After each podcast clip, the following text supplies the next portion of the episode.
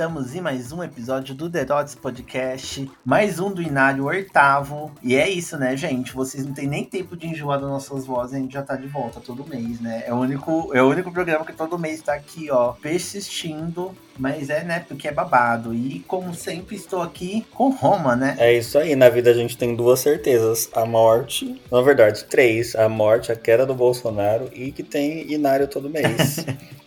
É sobre isso. E nesse episódio a gente tá aqui comemorando em agosto o mês das Leoninas. E pra gente comemorar o mês das Leoninas, a gente tem que, né, falar sobre a Leonina Moore, que já, já pisou no planeta Terra, que se chama Madonna. A Big das Bigs. Exatamente. E por isso a gente vai falar um pouco aqui da discografia, né? Vocês já ouviram o episódio falando do retrato falado, um pouco da vida da Madonna e um pouco da carreira também, porque não tem como falar da Madonna sem falar da carreira dela. Mas nesse episódio iremos falar exclusivamente da discografia, falando um pouquinho de cada álbum, é, brigando aqui qual é o melhor álbum da Madonna, qual é o pior álbum. Polêmicas. E enfim, é isso, gente. A gente vai falar um pouquinho de cada álbum e um pouquinho do que, que a gente curte no curte de cada partinha aí musical da Madonna. É isso. Eu acho que é bom aproveitar para falar também que é, é importante, né? Além para além de ser um fato comemorativo assim do aniversário dela, eu acho que nós, enquanto LGBTs, não só não só é, bichinhas que ouvem música, é importante a gente às vezes pegar obras de um artista que é tão importante assim quanto a Madonna, por exemplo, e estudar toda a discografia mesmo, até pra gente ver a, da onde que vieram as músicas todas que a gente ouve hoje, né? entender que todos os artistas bebem de referências e o que a gente ouve hoje veio de um passado aí, e esse passado é tão bom quanto o que a gente ouve hoje em dia. Então, é, recomendo demais, depois que vocês acabarem esse episódio, já entrar na nossa playlist que a gente vai fazer especial para esse episódio e se, se afundar na discografia da gata, porque ela tem coisas impecáveis desde quando ela nasceu. É, Madonna aí, né? Enquanto você, a sua mãe tava nem pensando em te ter, a Madonna tava aí fazendo história. Mas antes da gente começar a falar sobre Madonna, né? Vamos aos recadinhos.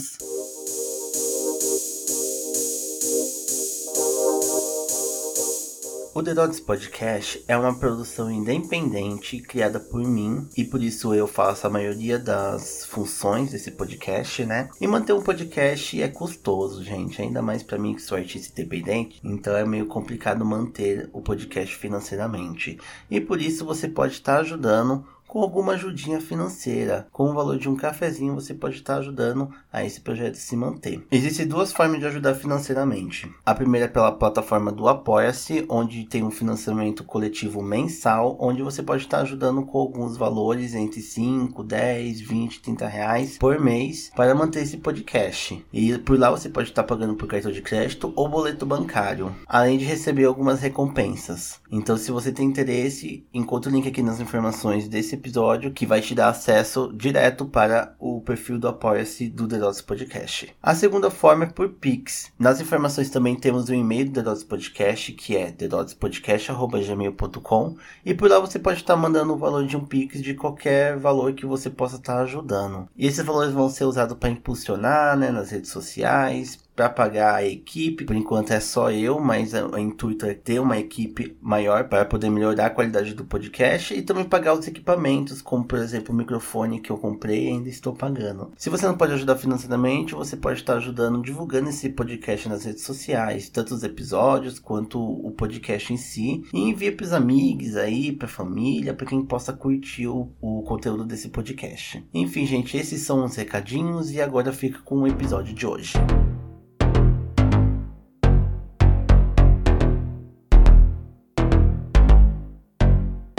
E, gente, o Hinos do Momento voltou. E no último episódio do Inário a gente não fez Hinos do Momento, mas Hoje nós teremos aqui, né, esse momento especial de cada episódio em, em, que a gente fala os hinos que a gente tá viciadinha no momento. É isso, e a gente que lute, né? Porque são dois meses sem ter falado das nossas músicas favoritas. E assim, as últimas semanas foram pedrada atrás de pedrada. Sim. Mas a gente vai tentar ser breve. Exatamente. Pode começar, Roma. Bom, eu acho que, assim, de lançamentos novos, é, não dá para não citar os últimos singles que vieram aí de grandes artistas que a gente gosta muito, né? Jesse Ware lançou single, é, Rosalia lançou single single. E a Tove Lo tá vindo aí, que eu já falei uma vez, e vou repetir, eu acho que ela tá para lançar o álbum da carreira dela. Ela lançou To Die For, que é uma espécie de interpolação de uma música que é meio que considerada, acho que o primeiro hit eletrônico da face da Terra. E curiosamente você citou ele, né, no Inos do Momento. Exatamente, Olha, pressentiu. previu o futuro.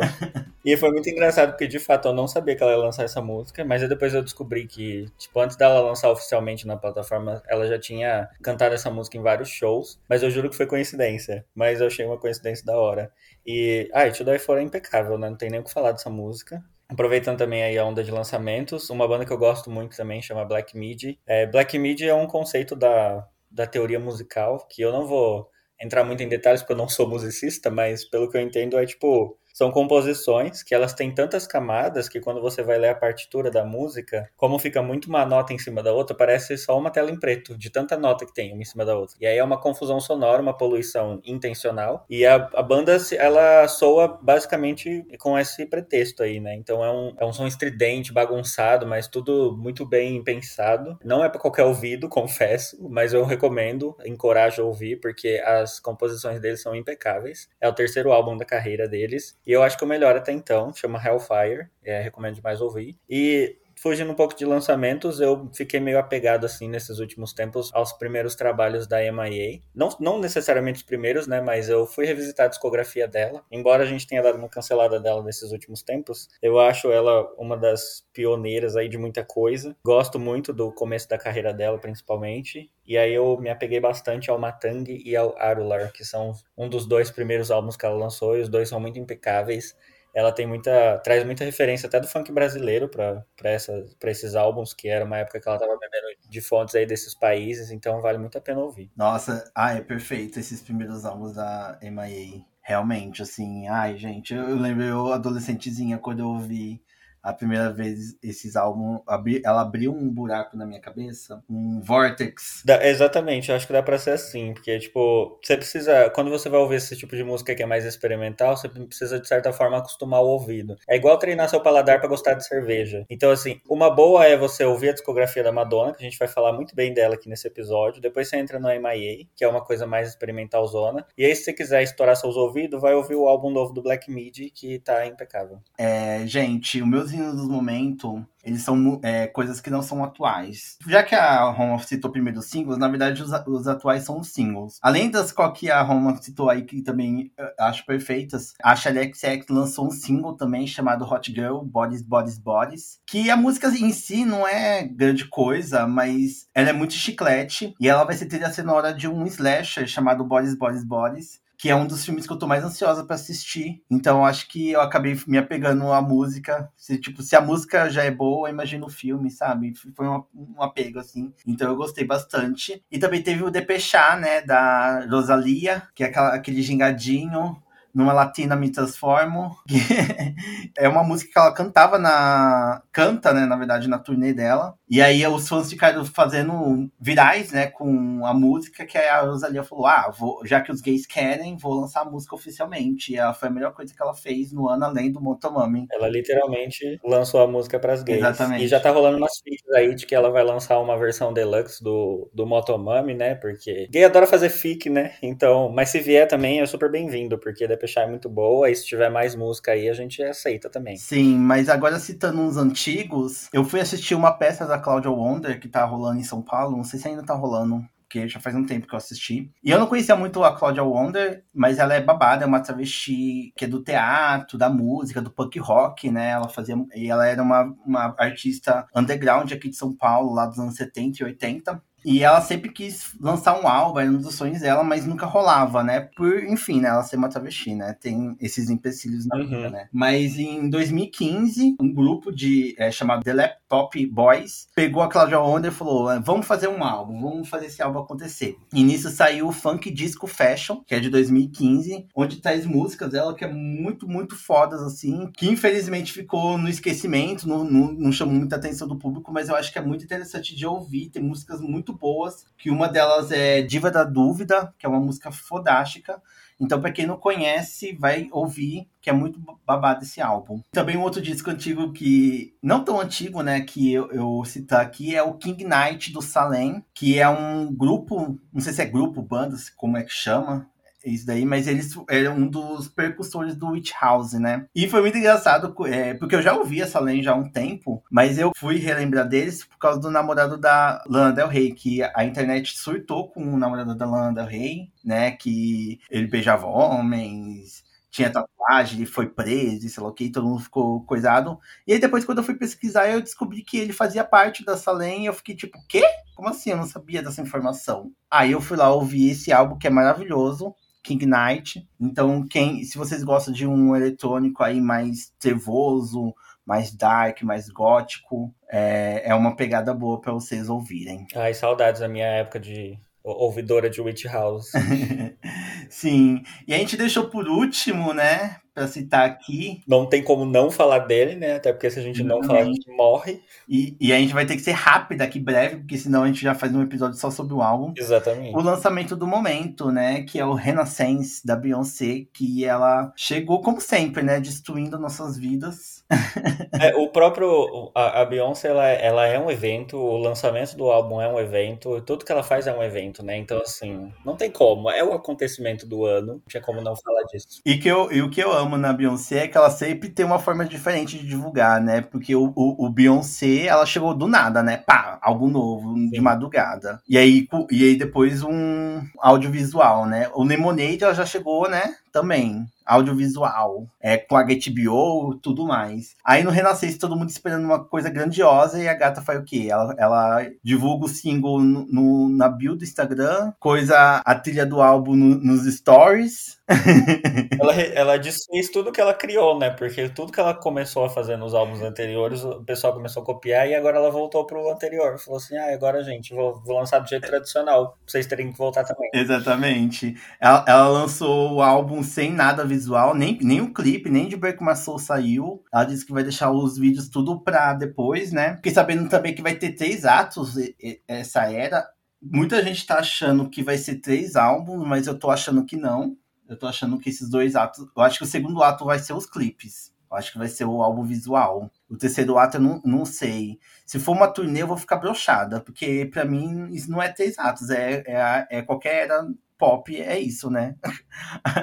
Álbum, clipes e turnê, né? Mas enfim, vamos ver. Mas aí que tá. Artista pop às vezes bota uns nomes diferentes com os conceitos, então é isso. Tipo, eu não, eu também não quero nutrir expectativas. Se for três álbuns, eu vou ficar muito feliz, mas eu também não vou nutrir expectativas porque pode ser qualquer coisa. Pode ser álbum de remix, pode ser é, tipo clipes e depois um álbum visual. Então vamos esperar. É exatamente. Mas assim, Beyoncé realmente me surpreendeu. Ela quebrou todas as minhas expectativas porque quando ela lançou todas aquelas fotos lá, eu achei que ela ia vir com um disco bem pop mesmo. Mas ela veio com uma pegada que é sim disco, é, é house, mas de um, uma forma mais alternativa, né? Que eu curti, assim. Que a Beyoncé já vinha flertando no, no Lemonade, ela flertou muito. Mas eu senti que esse álbum é muito mais alternativo do que o Lemonade. Mais experimental, eu senti. Eu senti que ela é, experimentou várias coisas, assim, que ela já vinha trabalhado, né? Mas de uma forma diferente. Eu achei bem interessante. Apesar de que o álbum inteiro, assim, não me pegou. Não é um álbum, assim, que eu fiquei... Ah,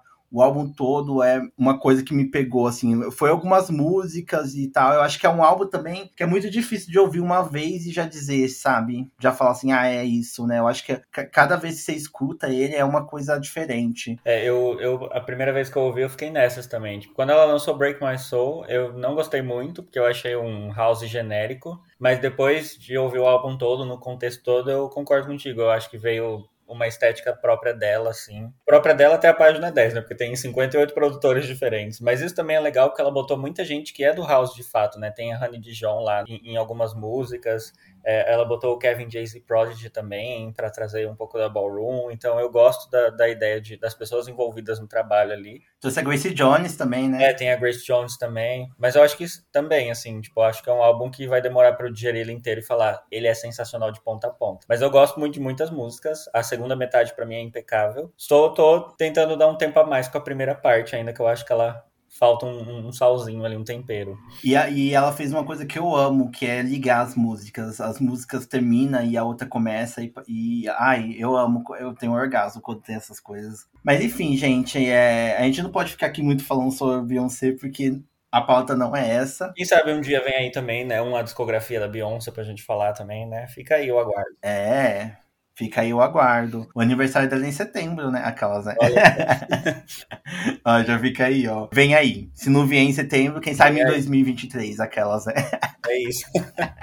Mas enfim, gente, esse é o Hinos do Momento. É, as músicas que a gente citou aqui, mais outras, vão estar na nossa playlist do Hinos do Momento. Então, se vocês querem ouvir, vai aí nas informações do podcast que você vai ter o linkzinho. Você vê aí Hinos do Momento, só clicar em cima que você vai direto para a playlist do Spotify. E espero que vocês curtam. E agora vamos, Madonna? Vamos de Madonna. holiday, celebrate, holiday.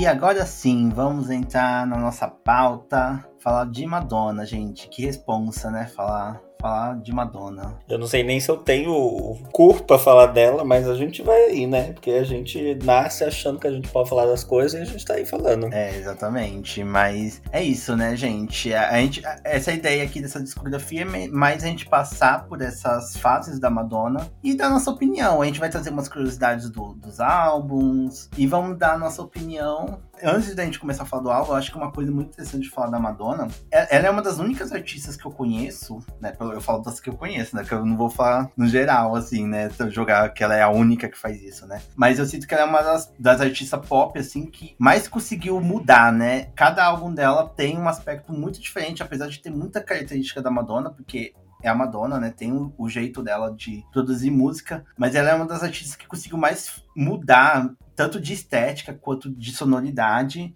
E se sair muito bem, né? Porque a gata tá aí 40 anos. E eu acho que isso é bem louvável, ainda mais quando a gente pensa na, no pop, na música comercial, né? Porque é um sacolão de estilos que muita gente às vezes tem que vender a mesma fórmula para poder angariar lá seus tops alguma coisa no Hot 100 e afins. E acho louvável quando o artista consegue nadar contra a corrente, se renovar musicalmente, mudar sua identidade, ainda assim ficar ali é, nos primeiros lugares ou tipo sempre nos holofotes. Então, a mulher é foda. É, então vamos começar com a discografia dela. Bora para elas. Bom, então começando do começo, né, que é sempre bom. Acho que a gente vai tentar falar aqui na ordem cronológica, mas depois para mais para frente a gente vai falar nossas preferências, aí a gente vai brigar bastante sobre qual é o nosso álbum favorito. Mas começando do começo, a gente começa com o primeiro álbum da carreira da Madonna, o seu homônimo, né, chamado Madonna. Ele foi lançado no dia 27 de julho de 1983. E os singles desse álbum foram Everybody, Burning Up, Holiday, Lucky Star e Borderline. Esse álbum foi, tipo, a, a estreia dela. Ela conseguiu contrato com a Asai Records uh, depois de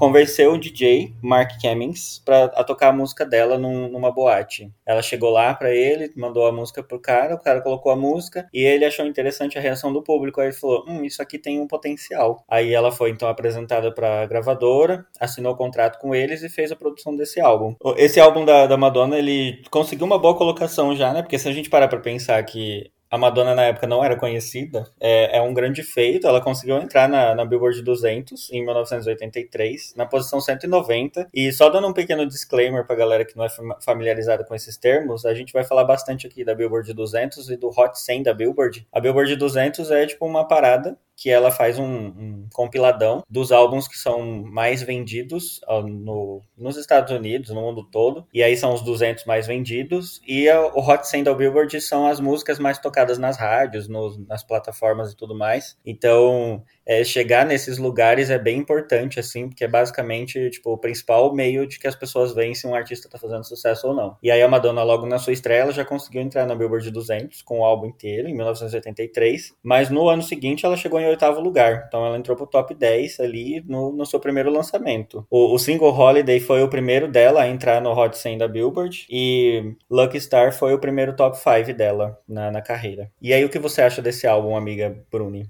Eu acho, eu acho ele muito gostosinho. Como ele é o primeiro álbum, né, de lançamento, também não tem como a gente ser muito crítica nesse sentido, né? Ele é um álbum ok, ele não é um, um grande álbum, não é nada uma, um, é, não tem um conceito, uma estética muito grandiosa dentro. Ele é um álbum divertido, ele é um álbum que, tipo, pra dançar mesmo. É aquela musiquinha que, que eu acho que nem a letra é, chama tanta atenção, é mais o som mesmo, o ritmo, né? Eu acho que é uma música que. É, é a música que eu adoro tocar quando eu vou lavar a casa. Eu, eu coloco essa, esse álbum e aí eu começo a lavar a casa e eu começo a dançar até eu escorregar no sabão e cair. Berro passado no hit das donas de casa. É tipo isso, porque são musiquinhas muito gostosas de dançar. Holiday mesmo. Eu não lembro se é Everybody ou se é Holiday, que ela tem um, um clipezinho que é ela e mais duas amigas dançando. E, aquela, e aquelas danças bem fit dance, sabe? Tipo, eu amo demais. Eu amo demais. Mas, tipo, é isso, assim. Eu acho ele, ele, um álbum muito gostosinho. É um álbum que realmente não é, assim, com um grande conceito. Vai ter muitos outros da Madonna que vai ser muito mais grandiosos. Mas, assim, eu acho um álbum muito gostosinho. E, e é um dos álbuns que eu gosto inteiro, assim. É, eu acho, eu acho legal ter essa ótica, né? De que, tipo, pelo menos eu, assim, quando a gente entrou nessa fase de pesquisar artistas e tudo mais, a gente tem artistas que a gente tá acompanhando o começo de carreira agora e tem esses artistas que a gente conheceu já consolidados, né? Tipo, a gente, quando nasceu a Madonna, ela já era o ícone que ela já era. Então, você vai ouvir os álbuns dela, no auge da carreira dela, eles são muito bons. E aí, quando você começa a ouvir os primeiros, às vezes você se decepciona um pouco por esperar a mesma grandiosidade, só que aí tem que fazer esse recorte de lembrar que é uma estreia da artista, né? E mesmo sendo uma estreia, é muito da hora de ver da onde ela surgiu, sabe? É uma coisa mais comedida, é até um pouco mais é, cru, digamos assim, né? Pensando em, em, questão musical e até nas letras, no, no vocal dela e tudo mais. Mas é muito interessante ver da onde ela saiu, qual foi o ponto de partida para isso tudo, né? Então eu gosto de, de como ele é feito, porque ele, ele traça um bom ponto de partida, assim, pra Madonna, é muito interessante. E aí, quando a gente começa a ver os outros discos, você percebe que de fato ele foi uma ótima, um ótimo ponto de largada, assim, para Sim, é, e é, é, importante olhar esse negócio, porque esse, esse álbum, ele é do início dos anos 80, e a gente não pode esquecer que a Madonna foi um dos principais pilares para a estética todos os anos 80, sabe? Se hoje em dia a gente bebe do, da nostalgia dos anos 80, uma delas foi a Madonna, então, e foi a partir desse álbum, sabe? Tanto a sonoridade quanto a estética, porque já nesse, nesse primeiro álbum ela já começou a virar um ídolo da moda, né? Ela começou já a, a chamar a atenção das menininhas com os looks dela, né? Então, tipo, todo mundo querendo usar o mesmo look da Madonna. Porque realmente, gente, ver, os clipezinhos dessa era, eles são simples, mas ela já tá, tá com os looks super é, espalhafatosos que vai ser o ícone da moda, né, dos anos 80 já era o início, assim, ela já estava dando o nome dela, por mais que ela ainda não fosse a grande artista que ela iria se tornar mais pra frente, né? É, e fora essa questão de alcançar o sucesso, né? Tipo, se a gente pensar que hoje em dia a gente tá muito acostumado a ter um artista ficando muito famoso do dia pra noite, porque o consumo das coisas é muito mais rápido, né? Mas pensar antigamente, que era tudo na mídia física, para você ouvir uma música nova de fato, você tinha que ir até essas boates ou até lugares novos ou esperar tocar na rádio. Então, assim, para uma artista como ela, que veio do nada, assim, tipo, do nada no sentido de ninguém conhecia. Aí ela vai lá, apresenta uma música numa boate. E um ano depois ela já tá pegando quinto lugar no, no Hot 100 tá o, o, álbum dela no top 10 do, do, da Billboard 200, então assim, é um puta de um grande feito pra carreira dela. Então chegamos ao segundo álbum dela, Like a Virgin, que foi lançado em 12 de novembro de 1984 e teve como singles Like a Virgin, Material Girl, Angel e Dress You Up. E bem, esse é um dos primeiros grandes álbuns da Madonna, né? Ele foi o prim os primeiros dos primeiros, né? Ele foi o primeiro álbum dela a entrar no topo da Billboard 200 e no topo da Billboard Hot 100 com a música Like a Virgin. Foi também o primeiro sucesso internacional, chegando a vender 24 milhões ao redor do globo, entrando para o ranking de álbuns mais vendidos do mundo. Madonna queria emular no título e na capa do álbum uma provocativa sedutora ao seu nome religioso Madonna. Para quem não sabe, Madonna é Maria em italiano. Eu fiquei chocada quando eu descobri isso, porque eu, não, eu achava que Madonna era um nome artístico. Primeiro eu achei que era um nome artístico, depois descobri que era o nome dela mesmo de batismo. E depois eu descobri que Madonna é Maria. Eu fiquei assim, meu Deus do céu, mas é isso. E ela queria misturar essa, essa questão do Madonna, né, da Maria, com o conceito cristão do nascimento da Virgem, né, que é Laca Virgin. Já mexendo com os conservadores, né. Blasfêmica desde cedo, amo. É, foi o álbum que introduziu a primeira turnê da Madonna, o The Virgin Tour, e foi o álbum que a Madonna começou a fazer grandiosos clipes, né, como Laca Virgin, Material Girl, e performances provocantes como do primeiro VMA, que é babado também esse, essa performance. E aí, Roma, o que você acha de Like a Virgin? Eu gosto bastante de Like a Virgin. Assim, né? Não tem como. Ele tem uma das músicas mais icônicas da carreira dela, sabe? Só Like a Virgin, a própria música que dá nome ao álbum. Material Girl.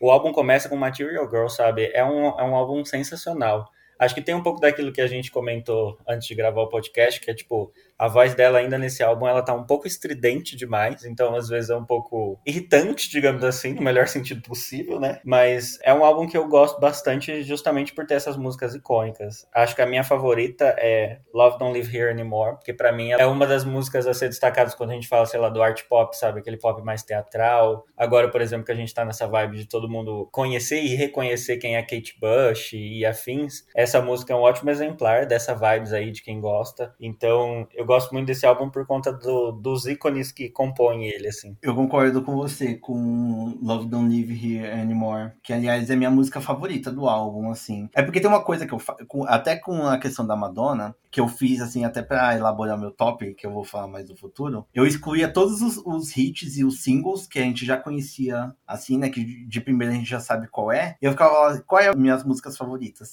além desses, né? E aí, tipo, nesse álbum era essa música, gente. Essa música, eu acho que, nossa, me pega, assim. Eu, eu já chorei já ouvindo essa música. Tem uma vez que eu fiz uma playlist só com as badges da Madonna. Eu nem sei se essa playlist ainda existe. Vou até procurar depois. Ai, amo, se tiver, me passa. É, eu, eu fiz uma só com as baladinhas da Madonna, que a Madonna tem várias, né? Eu acho que essa daí é uma das primeiras, né? Uhum. Love Don't Live Here Anymore é uma das primeiras baladas, assim, pensando já em cronológico. É, porque o, o, o primeiro álbum, ele é bem popzão, animadinho, Sim, né? é bem dançante. Acho que é a primeira balada, de fato, assim, se pensar em ordem cronológica, acredito que sim.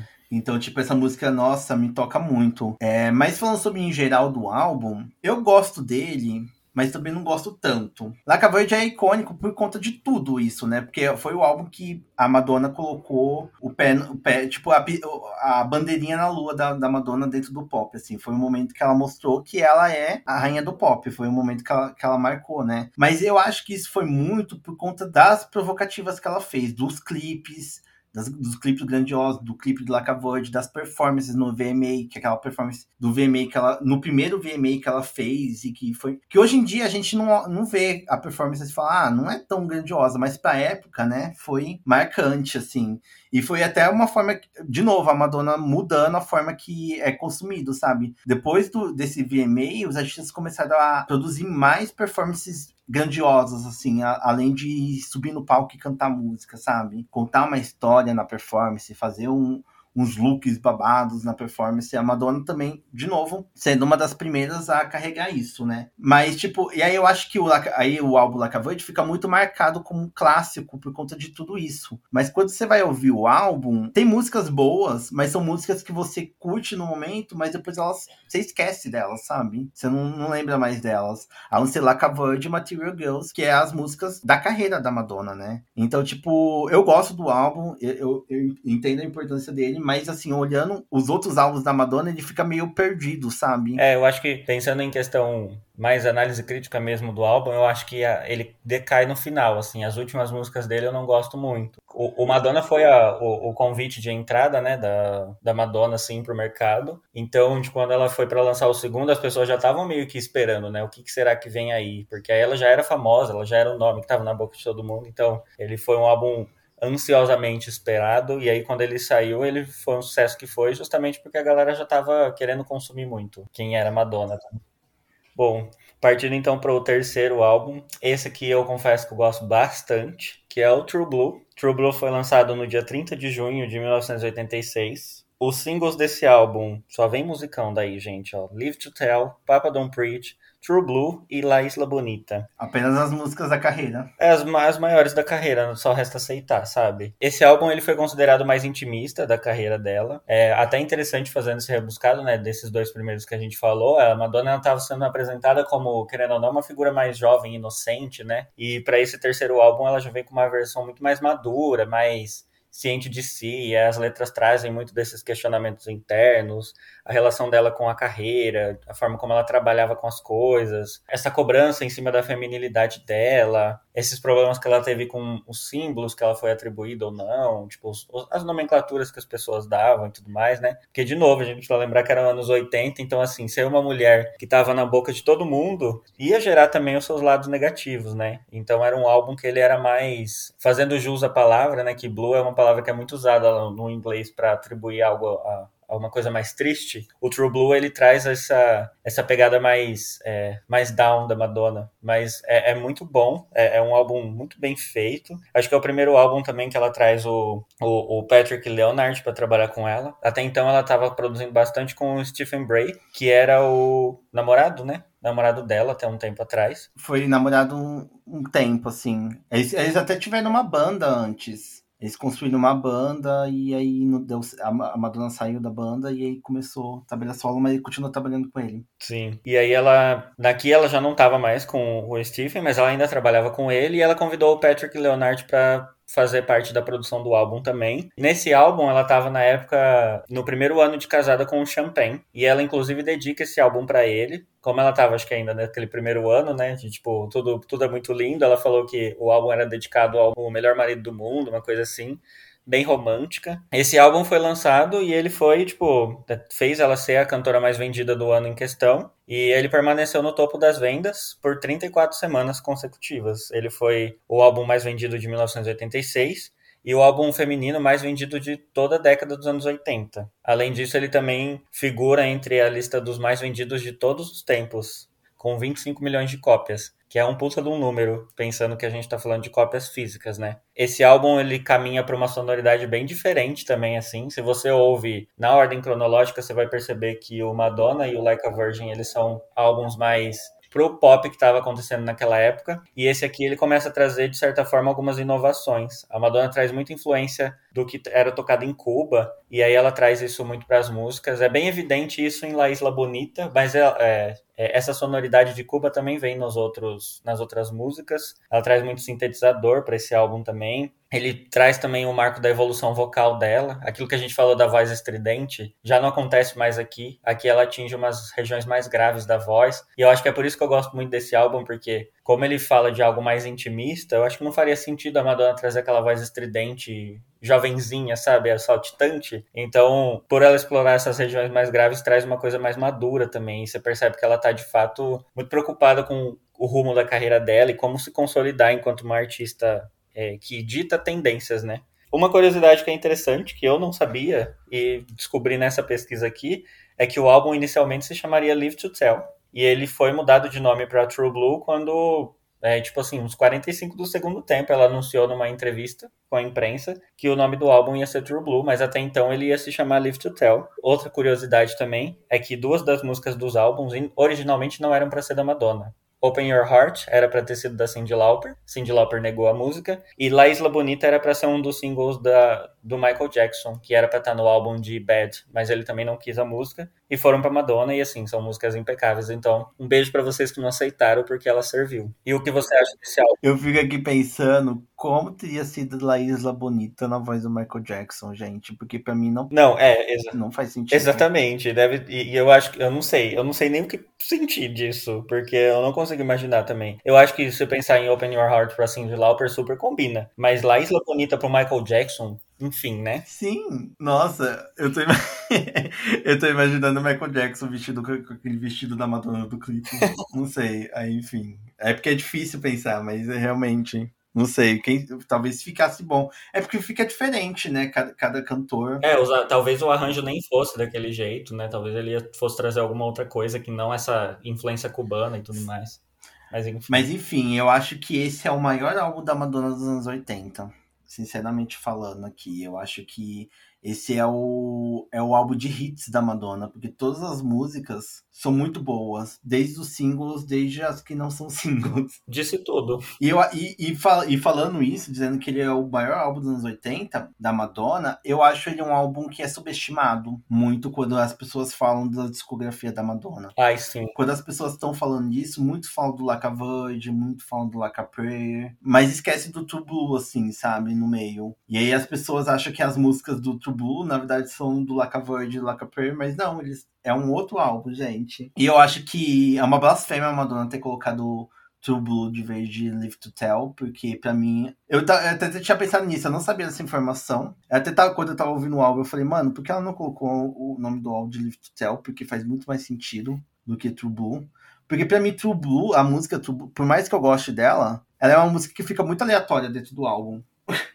porque realmente, eu, mas eu acho que é porque ela tava apaixonada, né? Era o primeiro casamento dela. Sim. E pelo que eu vi, assim, da história dela, eu, do retrato falado que eu fiz, o Champagne foi uma paixão muito grande dela, assim. Ela foi muito apaixonada por ele. Então eu acho que ela colocou é, o nome do álbum com uma dedicatória, né, ao Champagne. Mas assim, para mim é Live to Tell, ainda mais que para mim Live to Tell é uma das maiores músicas da carreira da Madonna. É, eu acho que das baladas da Madonna é a top 1, porque é isso, mano, essa música é perfeita. E em todas as turnês que a Madonna traz essa música é tipo perfeita.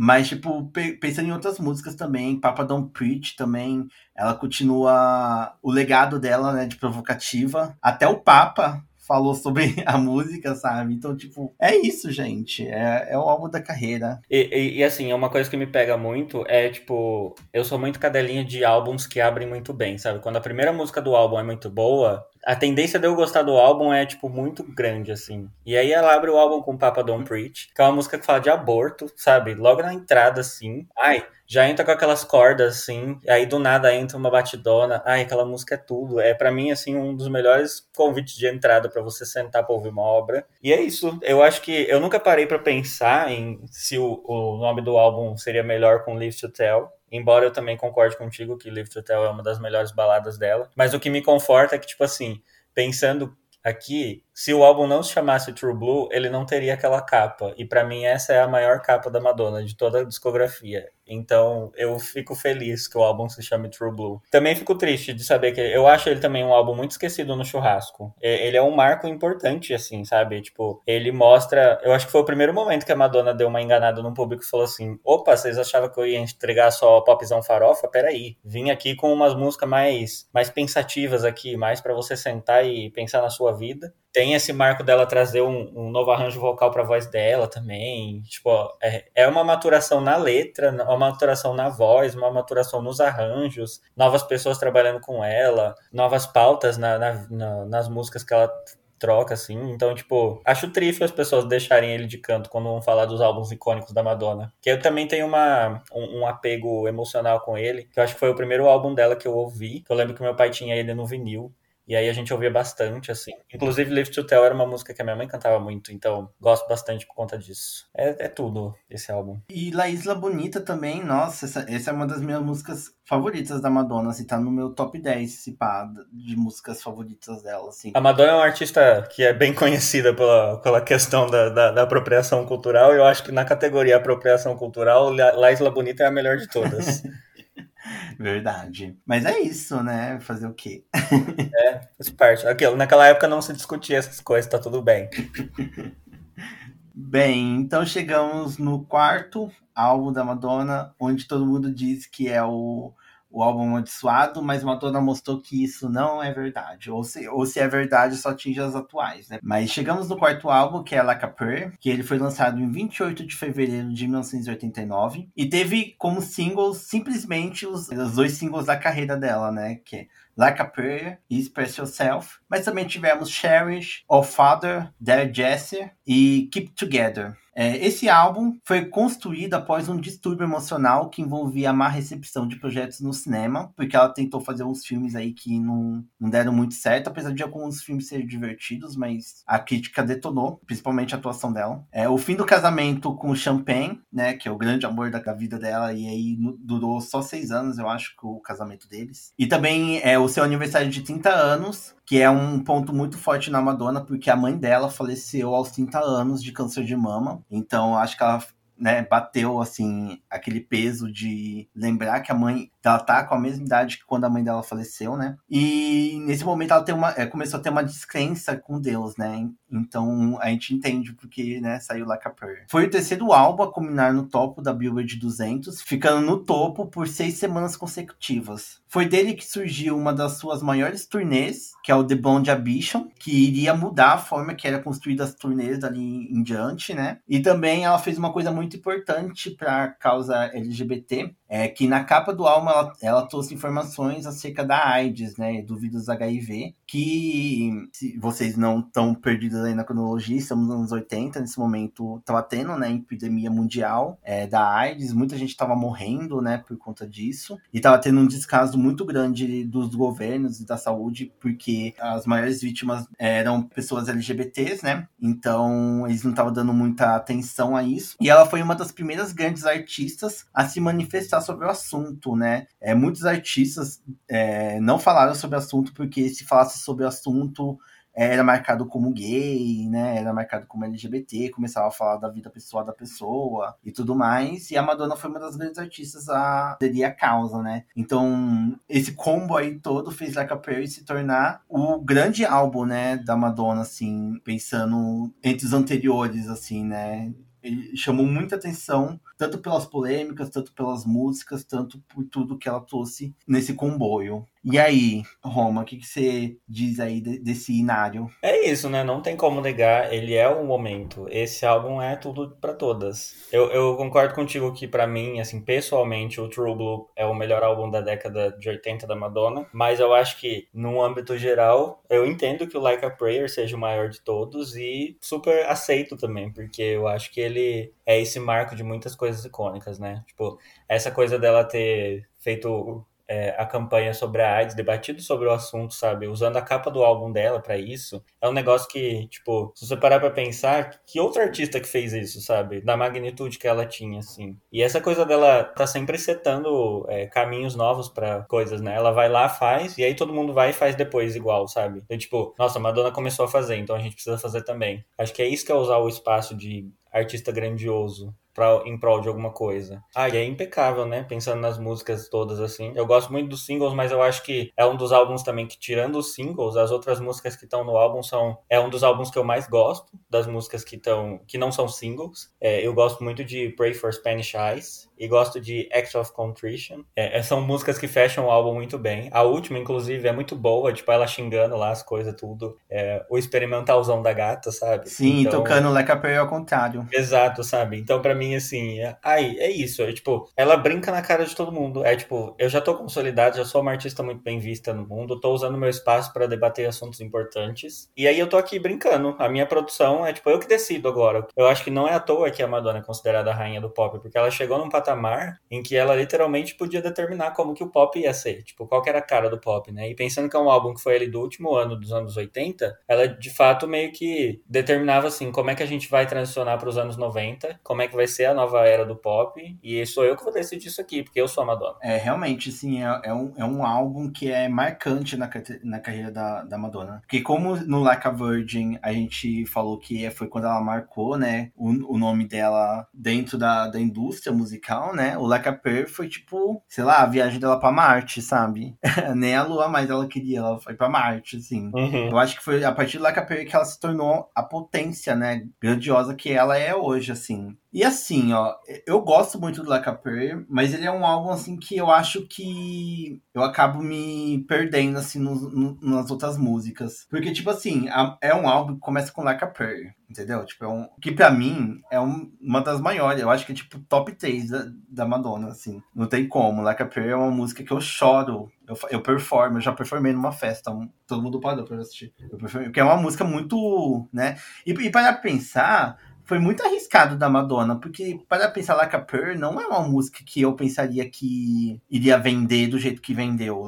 Se eu fosse, tipo, pensando, eu fosse o dono de uma gravadora e a minha, uma artista minha falasse, ah, quero lançar essa música. Eu ficaria assim. Mas a gata conseguiu fazer a música se, se tornar potência e, e, tudo mais, assim. E, e aí depois vem Express Yourself, entendeu? que é outra música. E aí eu sinto que depois que vem essas duas músicas, é, a expectativa pro resto do álbum vai ser algo muito grandioso, mas acaba não sendo tanto. Mas quando eu digo isso, não quer dizer que o resto, o resto do álbum é ruim. Mas eu acho que eles acabam decaindo um pouquinho, sabe? Eu não gosto muito. Dá uma mornadinha, né? É, dá uma mornadinha, assim. Tipo, Love Song, To the Death do Us Party, enfim, são músicas legais, mas são músicas que não coisa assim muito pra mim. Aí eu come, começo a ficar mais entretido de novo no final, quando vem All Father, que é uma música que eu gosto muito. Pray for Spanish Eyes também. É uma música que eu até me pergunto por que não foi single, não sei se ela não quis repetir que ela já fez La Isla Bonita, não sei se ela queria colocar outra música com, com essa estética latina. Mas não sei, eu acho que era uma música que daria muito pra ser um single, assim. Ai, sim, também queria muito que fosse, porque. Assim, não que muda alguma coisa, né? Porque eu ouço igualmente, mas acho que funcionaria muito como single também. É, então. Porque realmente são, é uma balada muito gostosa. Então eu acho que é, é assim, eu acho que é um álbum que eu gosto muito do início e do fim. O meio eu, eu, acho meio morno, assim, sabe? Mas, tipo, é um álbum que eu gosto. Porque não tem álbum da Madonna que eu não gosto. Não vou ter nenhum momento aqui que eu vou falar assim, esse álbum é um lixo, mas. Exato, e não tem como negar a grandiosidade dele, né? É tipo isso, assim, talvez ele não, ele não bate pessoalmente, mas é é um álbum grandioso, não tem como negar isso. Sim. É, e pensar em todo, todo o âmbito, tipo, The Blonde Ambition, gente. Se você não assistiu essa turnê, sabe? E você gosta de pop, por favor, você tá fazendo errado. Pop 101, gente, pelo amor de Deus, tem que ver isso. Exatamente. É, é um dos do, do, dos evangelhos, entendeu? pra, pra ser adorador do pop, é assistir essa turnê. Uhum. Porque, assim, essa turnê, gente, eu queria muito ter vivido essa época, eu queria muito ter assistido essa turnê ao vivo. Eu acho que eu ia morrer ali mesmo. Ai, sim.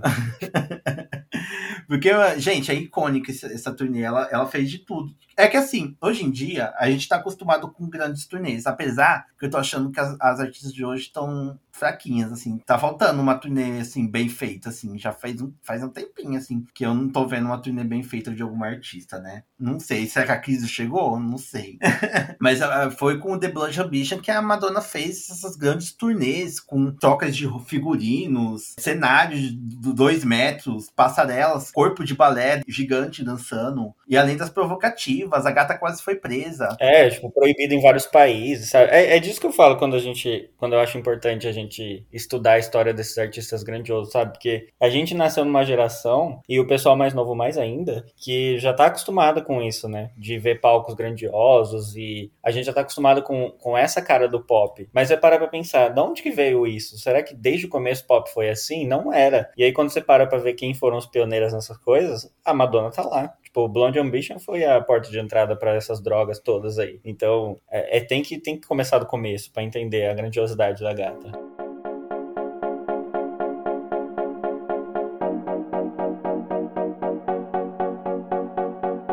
E aí, falando em anos 90, a gente entra na era da Madonna dos anos 90 também, que é a minha favorita, particularmente falando. A década de conceito da Madonna. É a década de conceito. E assim, se a gente, ach... se a gente falando aqui da, da era Like a Prayer, vocês já acharam que era uma era muito escalafabética, cheia de coisas, veio aí o Erótica. O Erótica foi lançado em 20 de outubro de 92, e aí ele tem como singles o Erótica, Deeper and Deeper, Bad Girl, Fever, Rain e Bye Bye Baby ele é um álbum conceitual sobre sexo e romance. E aí a Madonna vai, tipo, elevar essa questão da, da figura dela ser vendida como sexual à 25 potência. É, uma palavra que descreve esse álbum para mim é... Ah, porque ele é isso, ele é um gemidão do Zap Zap. Esse álbum é um gemidão do Zap Zap o tempo inteiro. As pessoas ficam falando de duas Anitta, uma Chloe, sei lá o que. O que é uma Madonna no erótica? Exatamente, sabe? Tipo, a, a Madonna inventou a pornografia com esse álbum. Não existia pornografia antes de, de, do erótica, gente. As pessoas não beijavam na boca antes do erótica. Tudo aconteceu conta do erótica. e, e nesse álbum ela, ela criou um, um, um alter ego para meio que para meio que trazer essa vibe assim mais sexual, que era a Mistress Drita, ou melhor, Mistress Dita, que era uma dominatrix inspirada numa atriz alemã que ela estava acompanhando na época chamada Dita Parlo. Esse álbum ela lançou bem na época que ela também lançou um livro chamado Sex, que tinha várias fotos da Madonna completamente nua, com cenas de sexo explícito E aí, assim, causou o reboliço, porque você imagina, isso, isso, esse material sendo lançado nessa época, causou um puta de um reboliço, chocou muito o mundo, porque era bem na época que a gente ainda estava vivenciando a epidemia mundial da AIDS, e a Madonna vai falar sobre sexo. E aí as pessoas não conseguiram absorver isso muito bem, porque falaram assim, como assim? Você tá incentivando as pessoas a transar num momento que tá todo mundo doente. E aí, assim, o álbum virou a, a polêmica das polêmicas. O livro meio que deu uma abafada na, no lançamento do álbum, porque ele foi muito mais polemizado, né, do que o próprio lançamento do álbum em si. E aí a Madonna estreou o Erótica em segundo lugar. E foi o primeiro álbum da, da carreira dela, até então, que não chegou a atingir o topo da Billboard 200 desde Like a Virgin. Só os singles,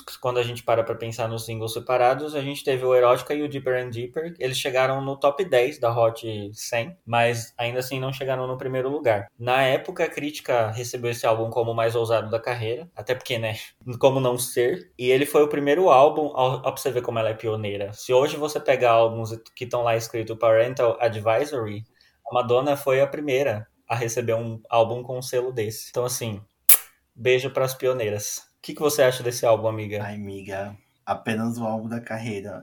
Esse álbum, eu amo muito ele, muito, muito mesmo, assim. Porque eu sou uma vagabunda, né? Então, claro, claro que eu vou querer, né? Acho meu álbum favorito dela vai ser um álbum de vagabunda. Mas o engraçado é porque o Erótica, ele não é um álbum, como eu posso dizer, ele não é um álbum obsceno. O sexo é. Já, já chegou a ver o livro? Eu vi algumas coisas soltas dele, assim, e é uma perdição, né? Nossa, a gata, ela fez umas coisas ali que eu não imaginaria, assim, uma artista pop fazendo. Exato. Porque a gata, tipo, lambendo o cu. Enfim, uma putaria, gente. Uma putaria pesada mesmo, assim. não, é, não é coisa assim, fingindo, que nem as artistas fazem, fingindo ser sexo, fingindo. É, é, é baixaria mesmo. É, é coisa que você encontra só em sauna e em cinema, e em cinema de putaria, assim mesmo, o negócio. E aí realmente acabou. É, trazendo essa ótica pro, pro álbum, né, de ele ser totalmente pervertido e pornográfico. Mas ela fala muito mais sobre amor, sobre romance, sobre liberdade do que sobre sexo em si. Eu acho que só o Erótica tem essa pegada mais pornográfica, assim podemos dizer, apesar de não ser. Mas eu gosto muito desse álbum, assim, porque é, eu acho que é um dos primeiros álbuns da Madonna que eu sinto que tem um conceito do início até o fim, sabe? Que, tipo, eles estão na mesma vibe, sabe? Que nos outros álbuns tinha os conceitos, mas é, tinha aquele, como eu disse, né, Laca Perry, né? Tipo, vinha com Laca Perry e Special Yourself, aí depois vinha umas músicas mornas, que ela já tinha trabalhado o ritmo. Nesse não, esse eu sinto que todas as músicas estão no mesmo tom, sabe? Por isso, claramente, eu gosto de todas as músicas. Não tem uma que eu não goste nesse álbum. Eu acho que isso que você falou, de, da, das letras não serem tão eróticas assim, né? Eu acho que o erotismo do álbum ele fica mais na, na sonoridade, né? Sim. Porque foi bem na época que ela tava bebendo muito da, da fonte do trip hop. E acho que o trip hop é um gênero muito tesudo, assim, né? Tipo, ele tem essa vibes mais músicas para transar. E aí o álbum inteiro é nessa, nessa onda. Tipo, ela mistura um pouco de house com trip hop. E aí fica nessa vibes que, tipo, você tá ali passando o seu Monange numa luzinha vermelha, acendendo os incensos, com várias pessoas em cima da cama e você vai participar de um surubão. E aí é tudo. Eu acho que é tudo. É, é, o que você disse. É um conceito que ele é amarrado do começo ao fim. E as músicas as mais icônicas, né? Exatamente. Nossa, Deeper and Deeper é a minha música favorita. Uma das minhas músicas favoritas da carreira da Madonna. Eu danço horror. O clipe é um dos meus favoritos também. E é um clipe que às vezes as pessoas nem sabem que existe, mas, gente, procura Deeper and Deeper no YouTube. Esse clipe é perfeito. Tem todas umas simbologias que eu adoro. Adoro álbum, é, simbologias em clipes. As Illuminati, né? Procurando o triângulo na, no, no, clipe. Enfim, gente, eu não, eu não consigo citar assim, músicas, porque tem várias. Bad Girl é perfeito. O clipe também é perfeito de Bad Girl. Todos os clipes dessa era são perfeitos, assim, conceitos. Mas assim, pensando em não, em não, não singles, Waiting também é uma música que eu gosto muito. Que é aquela Waiting for you, just waiting. Eu mesmo. Mas enfim, gente, esse é, é, um, é um álbum que eu gosto muito da Madonna, assim. Ele é. Ai. Enfim, eu ficaria uma hora falando sobre ele. É, eu acho que é uma, é uma era muito impecável, esteticamente falando, em questão sonora. Ai, é tudo. É tudo. E eu acho que a minha, minha preferida do álbum também é Deeper and Deeper. E eu gosto muito de Rain também. Ah, Rain. A própria Erótica, Fever. Erótica e Fever abrem muito bem o álbum. Ai, Fever também. Nossa, realmente, Fever. Ah, eu, eu, eu entendo, eu entendo. É, é, isso. Músicas ruins, não há. Não há. E quando você falou lá do True Blue, que era uma das capas que você mais tinha preferidas, pra mim o Erótica é um dos meus favoritos. Eu adoro essa estética que é um tudo branco e só mostra o olho, o nariz e a boca dela, sabe? Como se. Eu, eu olho pra esse negócio, eu, eu penso em orgasmo, sabe? Como se ela tivesse Sei. tendo um orgasmo e, e aí tudo sumiu, sabe? Tudo ficou branco. Eu confesso que eu era hater da capa do Erótica, eu não gostava antes. Mas hoje em dia eu gosto bastante. Tá, então a Madonna chegou, olhou pra carreira dela e falou assim: muita polêmica. Muita confusão. Resolvi de parar de cantar palavrão. E aí, depois disso, ela falou: vou fazer um álbum aí, um clean, né? e aí veio o sexto álbum dela, chamado Bedtime Stories, que foi lançado em 25 de outubro de 1994, que teve é, como singles Secret, Take a Ball, Bedtime Story e Humanator. E aí, né, como eu disse, ela resolveu fazer esse álbum para dar uma aliviada aí, né, na, na imagem sexualizada e polêmica que ela tinha feito com os dois últimos álbuns dela, né? É realmente muita polêmica, muita confusão, então ela resolveu fazer algo mais de boinha, mas não, não menos impecável. Uma pegada mais R&B, né? Na produção também teve a participação da Bjork com a música Bedtime Story, trazendo a cena club britânica pro álbum. É, o álbum ganhou número melhores que seu antecessor em vendas, sendo 8 milhões até então, e o single Take a Bow ficou sete semanas no topo da Hot 100 da Billboard. O nome do disco vem da ideia de que todas as músicas são de alguma forma músicas de Ninar e tem uma história para contar. Olha que poética. E aí, Roma, o que você Que acha? coisa linda, né? Depois de, depois de falar sobre putaria, vamos fazer é, músicas para dormir. Músicas para dormir. Mas é isso. Eu gosto bastante desse álbum também. Eu acho. Eu acho muito bom essa dualidade, sabe? Falei, é, passei por uma era de putarias e agora vou mostrar que eu sou imaculada e pura. E eu gosto dessa oscilação de, de personalidades, porque confesso que também sou assim. Então é muito bom os dias que você acorda com a libido lá em cima, você ouve o erótica, e os dias que você não tá afim de nada, você ouve o Bedtime Stories. Eu, eu gosto bastante das músicas do, do Bedtime Stories. Eu acho que Take a Bow também entra nessa lista de melhores baladas feitas pela Madonna, porque, ah, essa música é tudo. Gosto muito de como ela mistura esses dois, esses dois ritmos, porque o, o Bad Time Story, embora ele tenha essa, essa premissa de ser mais calmo, ele ainda tem um pouco dessa, dessa brisa da, da cena club, assim. Então eu acho que, em, em certa forma, ele puxa um pouco da sonoridade do erótica, que é uma coisa que eu gosto muito da Madonna, que, tipo, os, os álbuns têm uma personalidade muito única entre si, mas você consegue enxergar a transição entre as eras, sabe? Tipo, não é uma coisa muito Aham. parada. Quando você olha, por exemplo, a discografia da Bjork, cada álbum é um trabalho extremamente diferente um do outro. Mas a Madonna tem a diferença, mas um se conecta de certa forma com o outro. Você consegue ouvir de forma cronológica essa evolução mais suave, né? De uma coisa para outra. Então eu gosto dessa mistura do R&B com um housezinho e, ai, acho tudo. Nossa, sim, eu, eu gosto muito de- desse álbum. E saiu singles maravilhosos, né? Bow é, tipo, realmente é uma das músicas da carreira dela. Gosto muito de Bedtime Story. Human Nature também. É até um pouquinho, né? Tá, da, da faísquinha polêmica dela, né? Human Nature, eu acho que. ele, ele não foge da estética do álbum, mas volta aquela, aquele ar meio provocativo da Madonna, né? No álbum mesmo, o álbum sendo uma outra pegada, assim. E é um álbum que eu também gosto de outras músicas além dos singles, né? Eu gosto muito do, da música que abre o álbum, que é Survival. Ela é muito gostosa também. Foi Being in Love também é muito boa. Assim, é, é um álbum. Assim, ele não é marcante.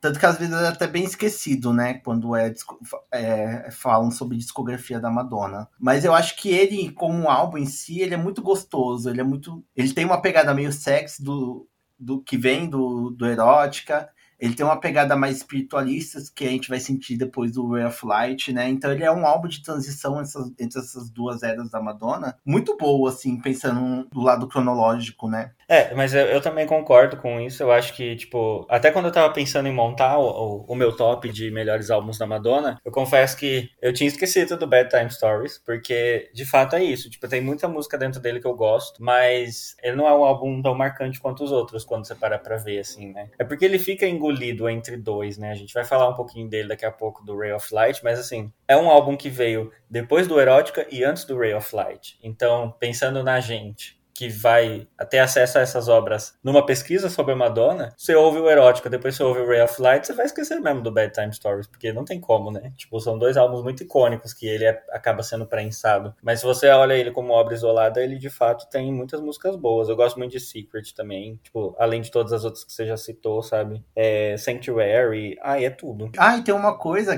que aliás eu queria ver se fazia sentido na minha, porque na minha cabeça fez muito sentido. Quando eu tava ouvindo o álbum, reouvindo ele para essa pauta, eu tava pensando assim, nossa, se esse álbum tivesse sido feito pela Janet Jackson. Nossa, ia ser tudo, hein? Então, né, você não acha? Eu acho que era um álbum que tem muita cara da Janet Jackson. Uhum. Talvez pela Madonna ser branca não tenha ficado tão icônico assim, ela ter explorado o R&B, mas é, de fato, não, não tinha pensado nisso, mas agora eu quero um Bedtime Stories feito pela Janet Jackson. Então, e aí, como, como dissemos, vem ele aí, o grande momento de todos, que é o, o maioral, né, gente? O Ray of Light. Ray of Light foi lançado no dia 23 de fevereiro de 1998 e ele tem como singles Frozen, o próprio Ray of Light, Drowned World Substitute, Substitute for Love, The Power of Goodbye e Nothing Really Matters. Assim, os maiorais também. Esse álbum foi o álbum que veio assim, logo depois do nascimento da Lourdes Maria. Foi o momento que a Madonna se colocou num período de grande introspecção, a gravidez dela e tudo mais. Acredito que por ela ser uma grande figura, né? Acho que a gravidez, para toda figura que passa por esse momento, ela já é muito pesada. E aí, pensando na Madonna, que era um, um puta de um nome, acho que a preocupação de como a carreira dela ia ser, para que rumo as coisas iam tomar. Acho que o momento de introspecção veio por conta disso tudo, né? E aí ela tava nesse momento introspectivo, escreveu o Ray of Light. Foi nessa época também que ela começou a estudar muito sobre o hinduísmo e o budismo. Ela se converteu a uma uma filosofia ou religião, não sei dizer exatamente, mas chamada Cabala. E aí, nessa época, ela estava estudando muito essas coisas, ela teve muito contato com a cultura oriental e ela decidiu lançar o Ray of Light por conta disso. Esse álbum, ele já dá uma outra quebra, vem para uma outra sonoridade. Aqui eu acho que a transição não é mais tão suave assim, se você pegar o, o Bedtime Stories. Ela vai para uma outra linha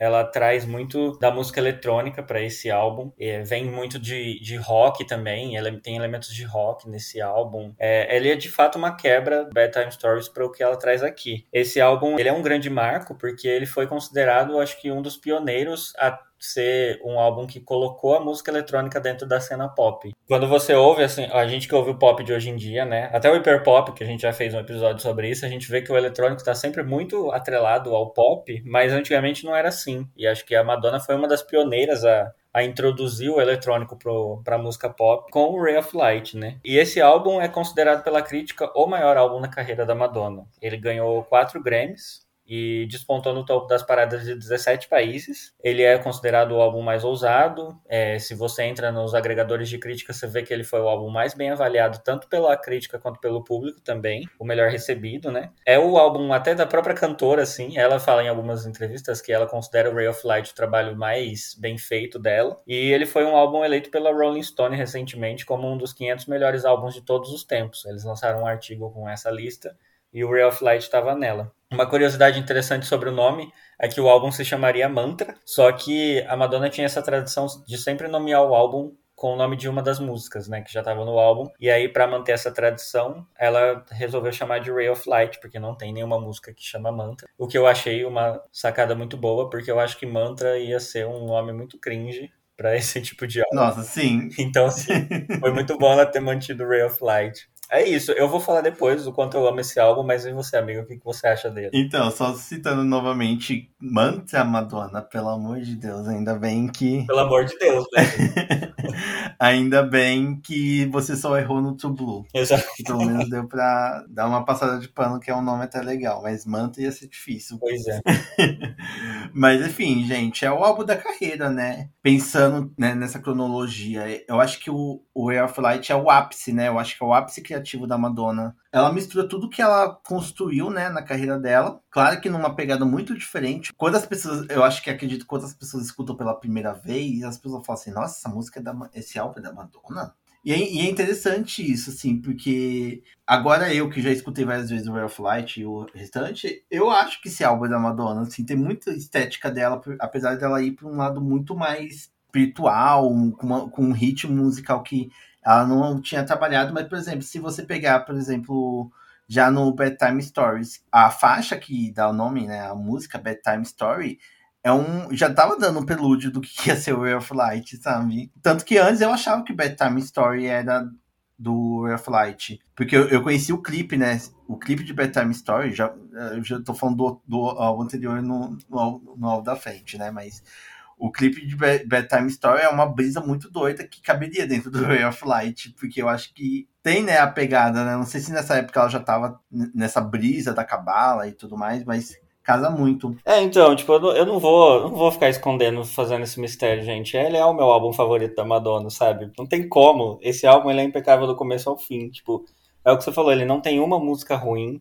E, e eu acho que essa coisa que a crítica fala de ser o álbum mais ousado dela, de fato isso isso acontece, sabe? É, a gente brinca aqui muito desse negócio de, de apropriação cultural e tudo mais. Tipo, deixando as brincadeiras de lado, eu acho que ela usa muito bem essa influência da, da cultura oriental para esse álbum.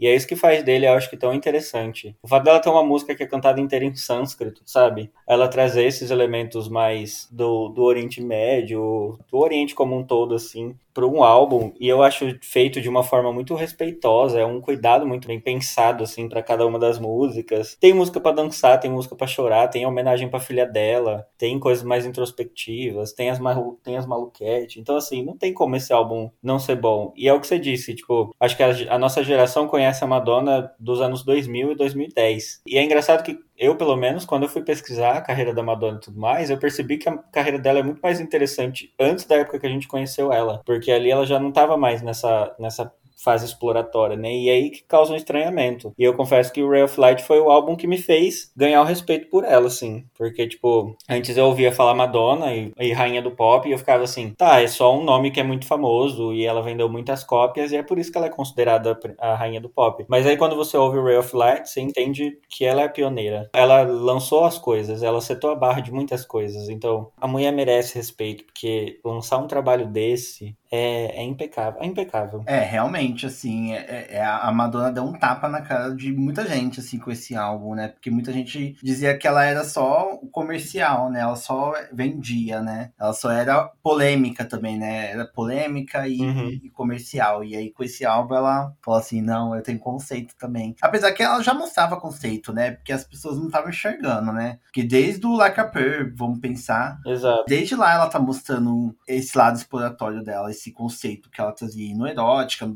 Bedtime Stories ela trouxe, mas foi no Way of Light que ela acertou, né? Assim, alto no caso, porque ela sempre acertou, né? Desde sempre, mas aí que ela conseguiu atingir, assim, o ápice dela, né? É, e é isso, tipo, é tão, é tão impecável que ele mostra não só essa coisa de eu não faço só música comercial, como também mostra que ela que determina o que é comercial ou não. Porque, por mais experimental que o álbum seja, as músicas ating... ficaram entre as mais tocadas, sabe? Tipo, a própria Ray of Light é um dos hits mais famosos dela, e é uma música que ela trabalha uns elementos de Sim. pop que você não espera ouvir isso quando você vai pensar em música pop. Até, até Nothing Really Matters, né? Que é uma uhum. música mais pop do, do álbum, ela não é um pop pop que a Madonna faz. Exato. Então, assim, é a pioneira.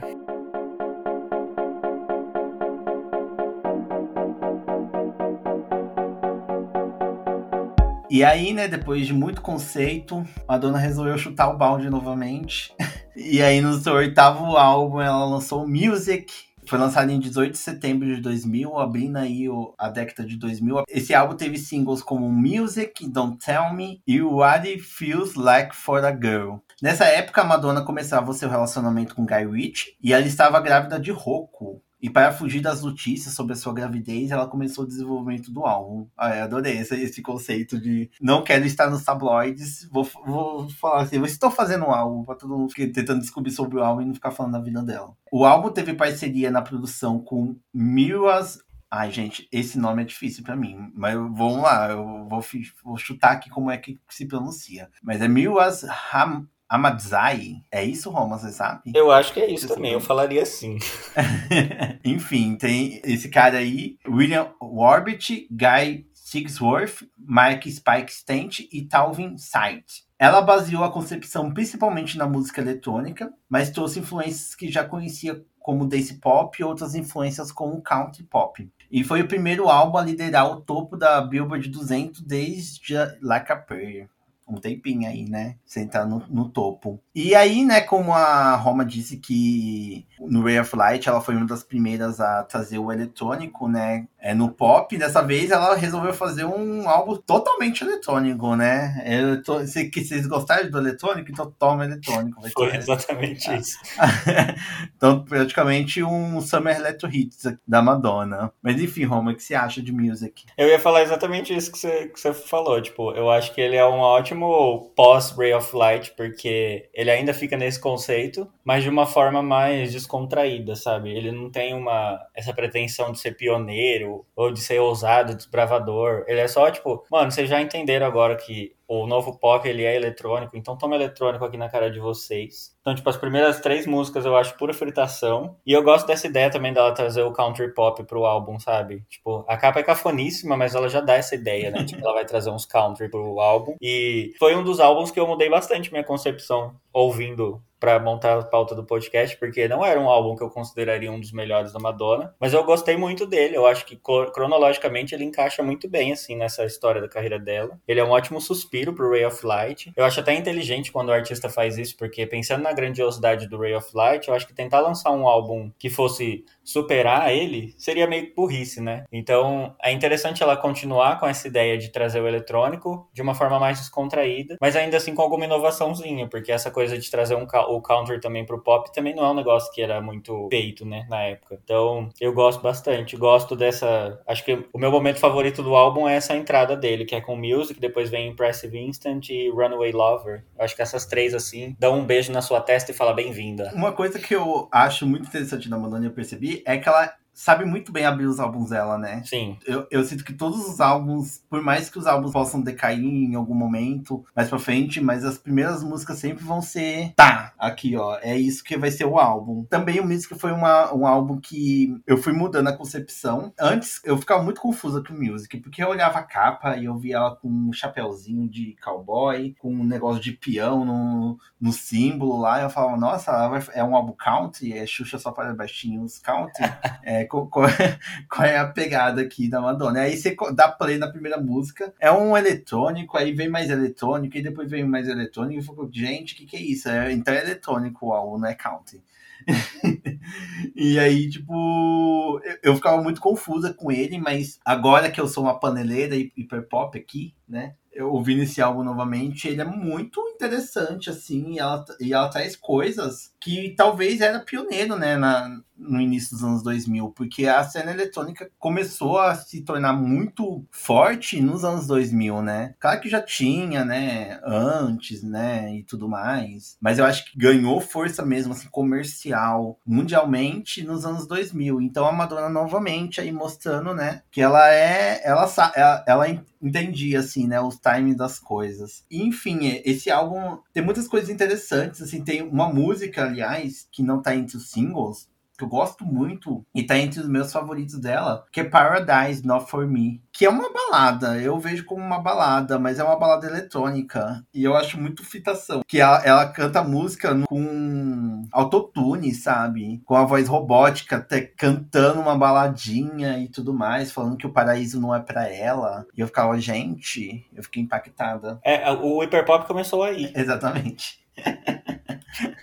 Enfim, é, a única coisa que eu acho meio estranha do, desse álbum é, o, é a última música, American Pie. Porque eu senti que a música. É que o American Pie foi feita por uma trilha sonora, né? De um filme. E aí eu senti que ela ficou meio jogada, assim. Eu acho que Gone, que também é uma outra música muito boa, fechava muito bem o álbum, assim, ó. Lindo. Aí esse American Pie aparece assim, eu fico. Ah, tá. É, tipo, em algumas versões do, do álbum, a, a, o álbum acabava com Gone, né? E aí dá pra no caso, vamos considerar essa, considerando essas versões, o álbum fica melhor. E, e tem o, What It Feels Like for a Girl também é uma música lindíssima também. Don't Tell Me, que é, ela traz uma, uma pegada country, também muito boa. É, é um álbum realmente que cresceu muito assim para mim. É, não dizendo que ele, que, que, ele já foi ruim, né? Eu acho que ele sempre foi. Porque ele já foi. Ele foi aclamado na época que ele foi Sim. lançado. Mas é. pra mim, assim, era um álbum que não, não, era tanto, mas agora é. É, exatamente. Eu acho que isso que você falou do, do autotune, sabe? Eu gostei muito de como ele é usado, porque não é usado de uma forma cringe. Aí, e eu não sei se é porque agora a gente é muito influenciado pelo hiperpop, mas eu acho muito bem empregado ali o autotune. É interessante. E até pensando que veio dessa era pós Ray of Light, né? Porque uma coisa que não citamos, mas que é importante falar, que o Ray of Light também foi um marco da, de uma nova evolução vocal da Madonna, né? Que foi logo depois dela ter gravado o filme da Evita. E ela tava ali, tipo, no filme ela falou que o processo criativo dela é, instigou ela a explorar novos arranjos vocais, porque pro filme da Evita ela precisou aprender novas técnicas. E aí, é, eu acho legal essa dualidade, sabe? De tipo, ah, no Ray of Light eu exploro mais elementos da minha voz que eu não sabia, e no Music eu venho e uso o autotune, tipo, descaradamente, de uma forma clara para vocês verem que eu tô usando manipulações tecnológicas na minha voz. Então eu gosto disso também. Sim, é porque, tipo, ela não usa o autotune só por usar o autotune, né? Ela traz um conceito por trás dela usar o autotune, não é tipo. É enquanto estética, né? E não é só, é... não é pra salvar a voz dela. Exatamente. Mas é isso. E aí, tipo, caminhando depois pra dessa era mais descontraída, vem a era milituda, né? E aí, no dia 21 de abril de 2003, ela lança o American Life, o nono álbum da, da carreira. O American Life tem como singles American Life, Hollywood, Nothing Fails e Love Profusion. Ela foi um álbum que foi inteiramente produzido por ela e por aquele cara que a gente não sabe falar o nome dele, mas eu vou me atrever aqui, que é Mirwais Ahmadzai, é um negócio assim. Paga o nosso FISC, inclusive manda o Pix pra gente lá, se você quiser que a gente pronuncie bem o nome dos produtores, a gente faz aula de inglês e aprende a, a falar bem o, o nome. Não, mas não é nem inglês, eu acho que é. Um... É, então. É, paga, paga logo, manda um pix para nós que a gente paga aulas de idiomas é, quaisquer aí. A gente aprende sânscrito também para poder cantar chante sem sotaque, e é isso. É, então ele foi um álbum produzido pelos dois, e, e, é um álbum mais conceitual, né? Tipo, depois dessa, dessa vinda mais descontraída do Music, ela entrou mais nessa crítica social foda, porque ela fala muito sobre materialismo e essa falácia do, do sonho americano. E ele foi muito rejeitado pelo público e pela crítica, porque o, os Estados Unidos é um país muito patriota, né? Então, se você faz algo criticando o país, a tendência das pessoas não gostarem é muito grande. E aí foi o que aconteceu. Foi bem na época do, desse auge do nacionalismo, porque 2003 foi, tipo, poucos momentos depois depois, assim, da, do atentado contra as Torres Gêmeas, né? E também foi a época do marco do início da guerra do Iraque, né? Então, o, o país estava ali, tipo, naquela turbulência política, e aí a Madonna lança um álbum criticando a política do, do país. Aí as pessoas não vão gostar muito, não. É, foi esse, esse álbum também é o segundo que recebeu o selo de conteúdo adulto, o, o Parental Advisory, e foi o quinto álbum a entrar no topo da Billboard 200. E o segundo consecutivo, né? Porque o Music fez isso antes. Só que na semana seguinte, assim que o álbum foi lançado, acho que por conta dessa rejeição, as vendas caíram mais da metade, foi para caíram 63%. O single American Life, ele foi universalmente recebido de forma negativa e foi considerado pela revista Blender a décima pior canção de todos os tempos. Então, assim, é, não é um álbum muito bem visto, assim, da Madonna. Mas e você, amiga? Você acha que para você também ele é um álbum não muito bem visto ou você gosta dele? Então, eu tenho um. Ai, não sei dizer assim. É... Eu tenho um. Eu gosto do álbum, mas eu não gosto do conceito dele. Porque assim, tá, Madonna, você quer militar? Tudo bem, mas sustenta a militância aí no, no negócio. Porque não adianta você fazer só a primeira e segunda música militância e depois você mudar totalmente a vibe do, do, do álbum pra uma outra coisa, assim. Porque, assim, o que, o que eu sinto que primeiro, primeiro ele, dentro da cronologia, eu acho que é o álbum que fica mais estranho. Uhum. É, pensando depois do, do Music e depois indo pro próximo, né? Que é o Confessions. Eu acho que ele ele fica muito estranho ali no meio. Eu, eu, gostei do tema, mas eu não gostei da forma que a Madonna trouxe. Porque, enfim, né? Já fala pela capa. É primeiro que ela tá fazendo. Na capa do álbum, ela tá fazendo uma alusão ao Che Guevara, né? Que é um dos símbolos aí do comunismo. Né? e aí ela vem com a música falando American Life lá, fazendo uma crítica. Que eu até gosto da música, eu não acho que ela é um top 10 piores canções de todos os tempos. Eu acho, eu acho que ficou nesse lugar por conta da cutucada na ferida. Hollywood também é uma música interessante nesse jeito que ela critica a forma que Hollywood, né, constrói. Mas é muito estranho porque a Madonna foi construída dentro desse arquétipo do sonho americano e do materialismo, sabe? E aí fica meio estranho para mim ela criticando isso. para mim só vazio, sabe? E aí toda essa, essa coisa estraga um pouco a vibe do, do álbum, assim. Porque tem músicas interessantes. É, eu gosto muito de Love Profusion, eu gosto muito de Nothing Fails, eu gosto muito de Ecstatic Process, o Die Another Day também é muito bom, mas tipo, são músicas que fogem desse conceito que ela trouxe, que abre o álbum, sabe? E aí para mim fica muito perdido, sabe? É, eu acho o álbum quebrando um tabu, sabe? É tipo, vamos militar, mas é uma forma muito rasa de, de, de, militância, assim, tipo, não acho que seja um problema ela trazer pautas políticas, acho inclusive super bem-vindo, mas assim, para uma pessoa que já trouxe temas. Você vê que ela pesquisa muito, né? Quando você vê o Ray of Light, por exemplo, ela vai muito a fundo na pesquisa. Ela faz isso de uma forma muito rebuscada. Aí veio o American Life e eu achei. É o álbum que eu menos ligo dela, para ser sincero, assim. Porque, tipo, eu acho mais esquecível. Acho que muito por esse motivo dele não ter um conceito bem amarrado. Eu gosto muito de Hollywood e ponto, sabe? Tipo, as outras músicas não me cativam o suficiente. Eu lembro que eu sempre ouvi pouco, eu acho que é o álbum dela que eu menos ouço. E eu fui ouvir ele agora pra pauta, assim, e na esperança de que eu ia ter uma visão diferente, e não tive. Continuei achando ele o, o, o que eu menos ligo, sabe? Tem o clipe também de American Life, que ele tem uma primeira versão, né? Tem uma primeira versão que mostra um desfile antimilitarista no clipe. Se eu não me engano, é que eu não pesquisei. Eu, eu, disse que eu ia pesquisar antes de começar a gravar, mas eu não eu esqueci. Mas eu, eu acredito que tenha no YouTube vazado, né, o clipe. E é bem interessante, assim, a, a estética que ela trouxe. Mas aí a, a gravadora não deixou ela lançar essa versão, e aí lançou aquela versão meio cringe dela cantando com uma boina militarista em volta de várias bandeiras mundiais lá. Enfim, estragou o clipe um pouco. É, nas palavras de Pérola Negra de Raducan, não deu, né, gente? Ela tentou, mas não deu. mas vamos falar de uma coisa que deu certo, então. Vamos pro décimo álbum. Exato. Que é o quê? I don't wanna hear, I don't wanna know, please don't say.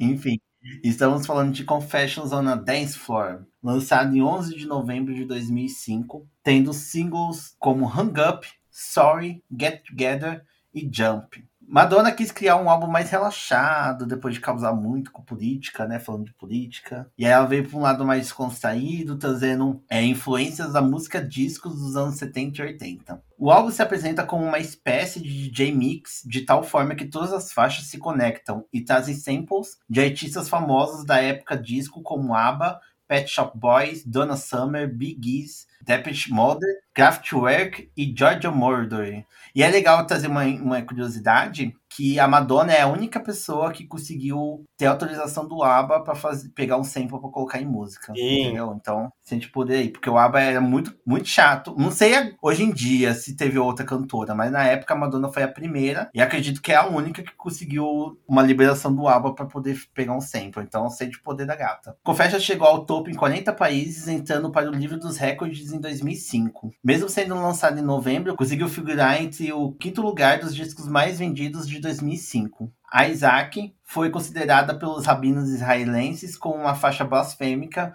por parecer uma homenagem a um famoso estudioso da Cabala, mas era na verdade a homenagem a outro Isaac, que foi inclusive convidada a participar da canção. Olha aí, ela blasfêmia tanto nos cristãos quanto nos islamismo.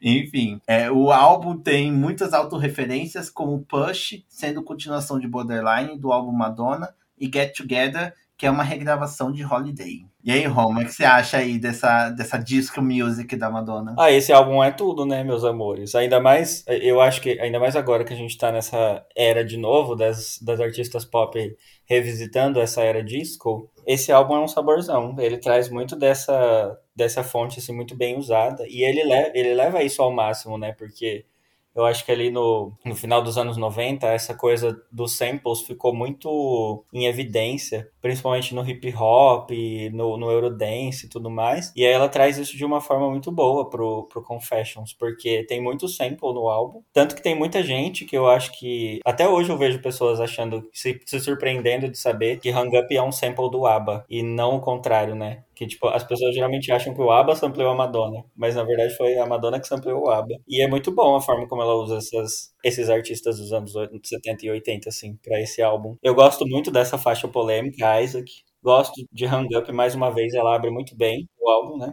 E eu acho que, no geral, assim, trabalha muito bem todos os singles desse álbum. Confessions é, tipo, um dos grandes álbuns da Madonna. Eu acho que é um dos grandes hinos recentes dela, né? E, tipo, realmente, assim, eu gosto muito da, da concepção desse álbum. É, como eu digo, todo artista pop tem que ter seu momento disco, né? Porque para mim, a, a disco é a mãe, né, do pop que a gente conhece hoje. Tipo, se não fosse a disco lá nos anos 70, a gente não teria o pop que a gente tem hoje. Então, tipo, as artistas pop vai beber um pouco dessa fonte. Tivemos álbuns recentes, que nem a Dua Lipa, né, fez. A Kriminog, apesar que a Kriminog sempre bebeu da disco em todos, em vários álbuns, né, mas ela fez um recente, o Magic, né. Temos agora da Beyoncé, né, que bebeu também do disco aí. Não foi um disco raiz, mas bebeu dele. E esse é o da Madonna, né? E ela fez muito bem feito, assim. Eu acho que dessa estética disco, fora da disco, né? Tirando cantoras e artistas é, que são proeminentes da disco, eu acho que a Madonna foi uma das que fez o melhor trabalho, assim. E é isso, assim. Eu, eu amo muito como o álbum ele se conecta,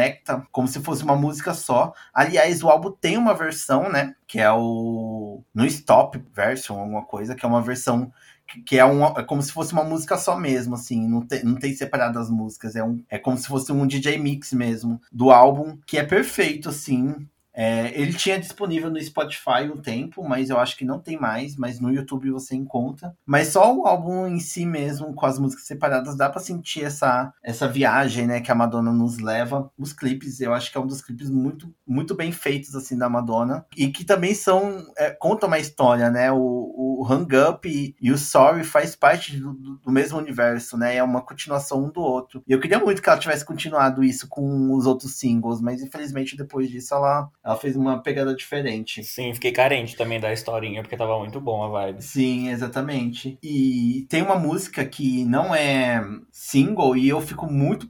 Na verdade, eu fico puta, muito com a Madonna em vários sentidos nesse álbum, porque tem várias músicas que dariam singles maravilhosos. É, mas tem Future Lovers, é uma das músicas que eu falo assim, Madonna, por que você não fez essa música virar single? Porque é uma viagem muito doida. Essa música foi Beating Love também, é uma música muito, muito boa. Isaac também. Tudo bem que daí ia ser meio polêmica se ela fizesse um clipe, porque Madonna também, ela tem umas coisas, né, gente? Ela, ela sabe fazer umas militâncias boas, mas às vezes ela né, é, erra um pouquinho. Então, às vezes, ela fazer um clipe de, de, dessa música, talvez ela ia ferir alguns direitos. É, já, tá, já deu problema, né? é, só a música em si já deu problema. Imagina se ela fosse levar em na enésima potência, né? Porque até no, no, no na turnê o Confessions, ela deu, deu uma polêmica, né? Porque no, na, na parte do Forbidden Love, ela mostra dois rapazes, um com o símbolo de Israel e outro com, com o símbolo do islamismo representando o Irã. É, não, o Irã não. Palestina? A Palestina, isso. E eles meio que fazendo uma performance, tem um momento lá que parece que simula um beijo, e aí já deu um bafafá, né? Coisando, meio um negócio de homossexuais, com a, coisa, a questão de Israel e Palestina, já deu um bafafá, então imagine se ela, se ela fosse a fundo nessa questão. É, então, é complicado, né? Quando ela tenta embranquecer demais, assim, americanizar demais essas referências que ela pega, aí fica complexo. É, e aí, indo um pouco na, na, nessa pegada de oscilações da carreira, né? Aí a Madonna veio em 2000 2008, ela lançou Hard Candy em 19 de abril de 2008. Os singles desse álbum são Four Minutes, Give It To Me e Miles Away. E a produção desse álbum, ela traz muitos nomes que são mais conhecidos pra gente, né? Porque acho que aqui a Madonna entra na fase que muita gente da nossa geração conheceu ela, né? Tipo, eu pelo menos fui apresentado a Madonna de fato no Hard Candy. Eu falo no sentido de ter as músicas que foram lançadas enquanto eu estava vivo, a ponto de aproveitá-las. E eu acho que muita gente também foi apresentada Madonna nessa, nessa época aqui. Então os nomes que trabalham com elas também são mais familiares pra gente. A produção vem com Justin Timberlake, o Timbaland, Pharrell Williams e o Nate Danja Hill. E aqui ela traz muito também do pop, do dance pop, um pouquinho de hip hop. O álbum traz um conceito de justas posições de resistência e doçura. Então é tipo como se o Hard Candy, Motomami, Hard Candy. Então é uns rolês meio tipo dualidade, sabe? A capa é bem cafona. E assim, qual que é a, a, a treta da capa? De início ela queria que a capa fosse ela parecendo como uma Madonna negra. Mas, né? A gente não precisa estender muito esse assunto. Aí eu acho que ela percebeu que seria um puta de um close errado. É, é que tem e uma aí... pintura, tem uma pintura chamada Madonna Negra, que é tipo Maria mesmo. É uma imagem de Maria, mas com um tom mais escuros, assim. Hum. E aí, né, a gente sabe, né, onde que ia parar isso, se caso ela fizesse é, isso então. acontecer. Ainda bem que bateu a consciência. Exato. Se você acha a capa de Hard Candy feia, saiba que ela poderia ser igual a capa de Negaloura da Cláudia Leite. Então, de ruim e péssimo é melhor o ruim, né? E aí, nesse álbum, ela também fez, criou, criou um alter ego, que seria a Endola, que é tipo uma boxeadora. E o álbum, assim, eu acho que a recepção dele ela foi mista, né? Tipo, ele estreou em primeiro lugar em 37 países, o que é bom. E aí ele deu origem à turnê Stuck in Sweet, que quebrou o próprio recorde com a Confessions e se tornou a turnê com mais arrecadação para uma artista solo. Só que quando a gente para para pensar na crítica, o álbum, a crítica não recebeu muito bem esse álbum, né? Ele tem, tipo, tanto a crítica quanto o público não considera esse álbum muito bom, assim. Ele tem umas músicas boas, mas eu acho que é questão de, de, dessa dualidade, né? Da gente já ter conhecido um trabalho impecável da Madonna, e aí vem um, um trabalho assim, e aí você fica, hum, não sei se eu gosto. O que, que você acha dele, amiga? Então, amiga, já pegando o conceito do, do doce, eu acho esse álbum enjoativo. Berro, é isso? Eu acho que ele é um álbum que começa bem, você pega o negócio, mas aí chega uma hora que você começa a ficar enjoada da, música, porque parece que ela não vai muito além, assim. E ela traz músicas muito repetitivas. Tipo, por exemplo, tem uma que, eu, que é She's Not Me, que a música é seis minutos dela falando She's Not Me. She's not me. Never... Eu fico, gente, tá bom, eu já entendi, Madonna. Você podia ter feito uma música de três minutos falando isso. Não podia ter feito seis minutos de falando isso, sabe? Uhum. Então é, é, um, é um álbum que eu gosto e trouxe singles maravilhosos, como Four Minutes, Give It To Me, né? Que são é, singles marcantes na carreira da Madonna, pensando atualmente, né? Mas é um álbum que realmente eu, eu fico enjoada. Então chega uma hora assim que eu falo, ah, eu não aguento mais. Eu acho que quando chega é, ali no Billy Goes On, eu já começo a falar, ah, já deu, já. Esse álbum já, já chega. Até porque a partir dessa música também é só ladeira abaixo, né? Porque aquela Spanish Lesson misericórdia. É porque X não Me, eu acho que. Eu, eu citei X não Me porque realmente eu acho que é ali que eu bato o ápice do, do, açúcar, assim. Eu falei, já deu, já, já deu. Esse, esse, álbum, vou pro próximo. É, pra mim é isso. Tipo, eu acho que ele tem músicas memoráveis. Por exemplo, Four Minutes e Miles Away são duas músicas que eu gosto muito, assim. Eu acho Four Minutes uma música icônica. Até o feat em si, né? Tipo, com o Justin Timberlake e o Timbaland, pra mim, assim, é, é, um, é uma união histórica da, da história do pop, né? Então eu gosto muito dela, da música. Gosto de Miles Away também, porque eu acho o arranjo e a composição dela muito boas. Mas, no geral, é o que você disse. Acho que isso foi muito cirúrgica, assim. Ele é um álbum enjoativo. E de hard ele não tem nada, né? Eu não, não, não, acho. Não acho ele um álbum hard. Essa ideia dela trazer essas dualidades aí de resistência e doçura, tipo, ai, sabe? Ficou no conceito só.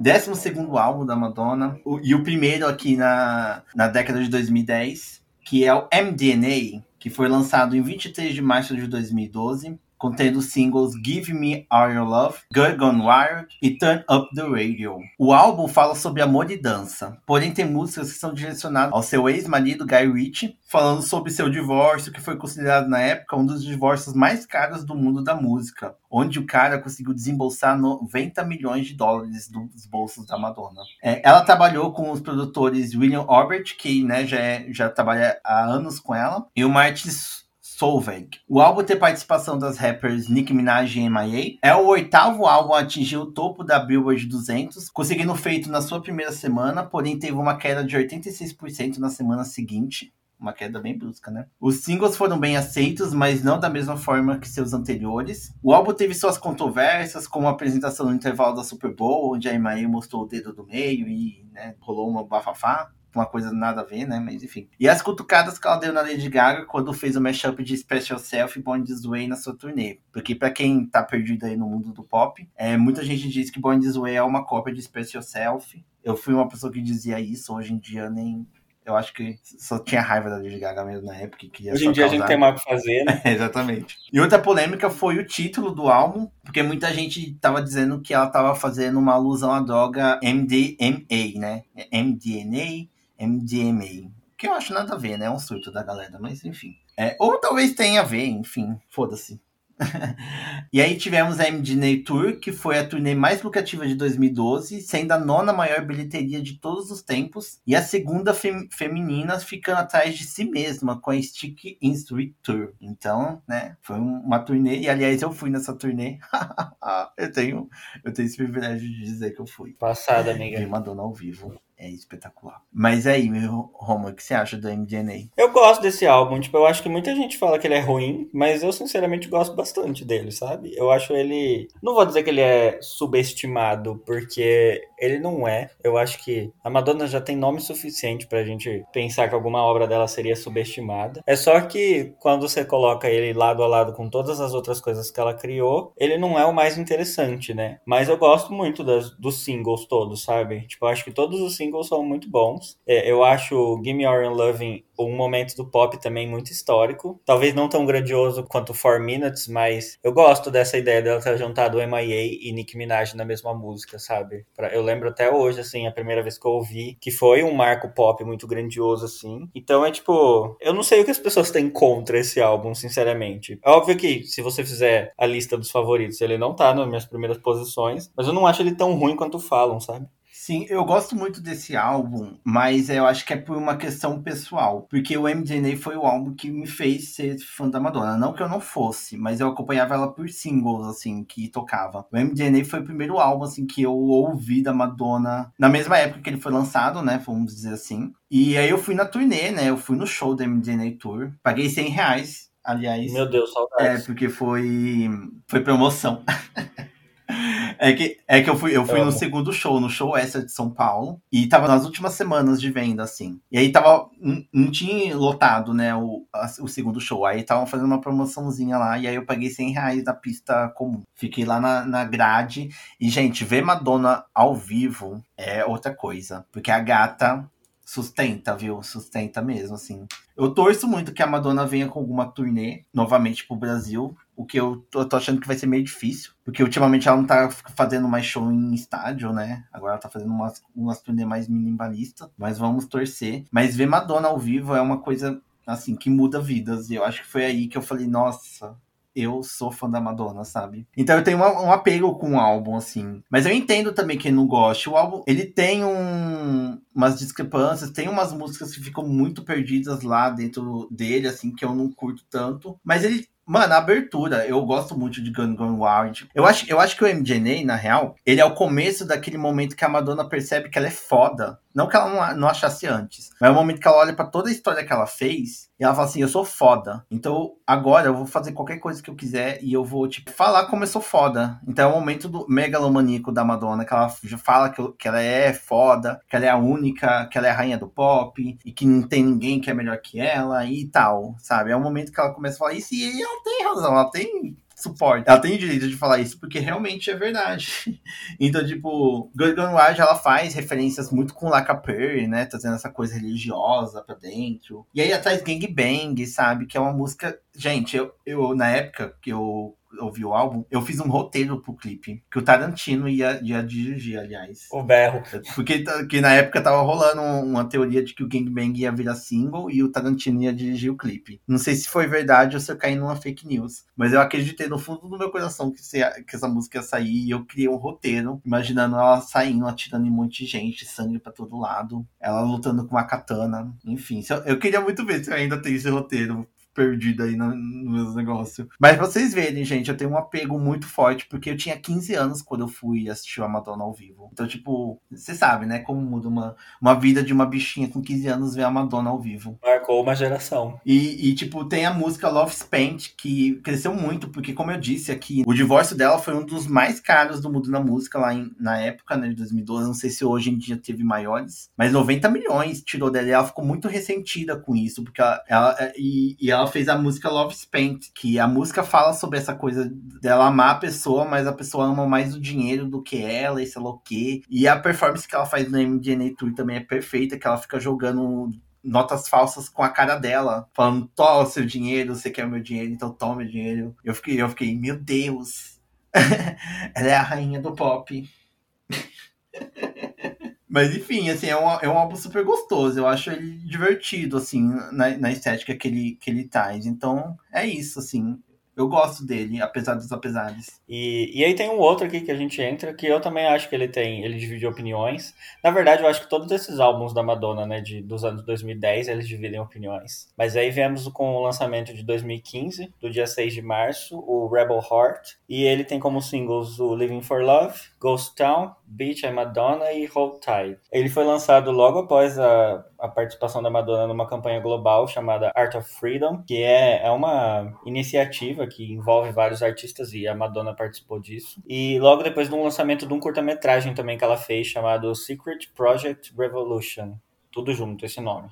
E aí logo depois ela lançou, ela veio lançar o álbum. E ela falou em algumas entrevistas que esse álbum teve uma dificuldade muito grande na produção dele, assim, porque ela resolveu juntar 347 pessoas para produzir esse álbum. Tem muita gente produzindo esse álbum. Vou citar alguns nomes aqui só para vocês terem uma noção.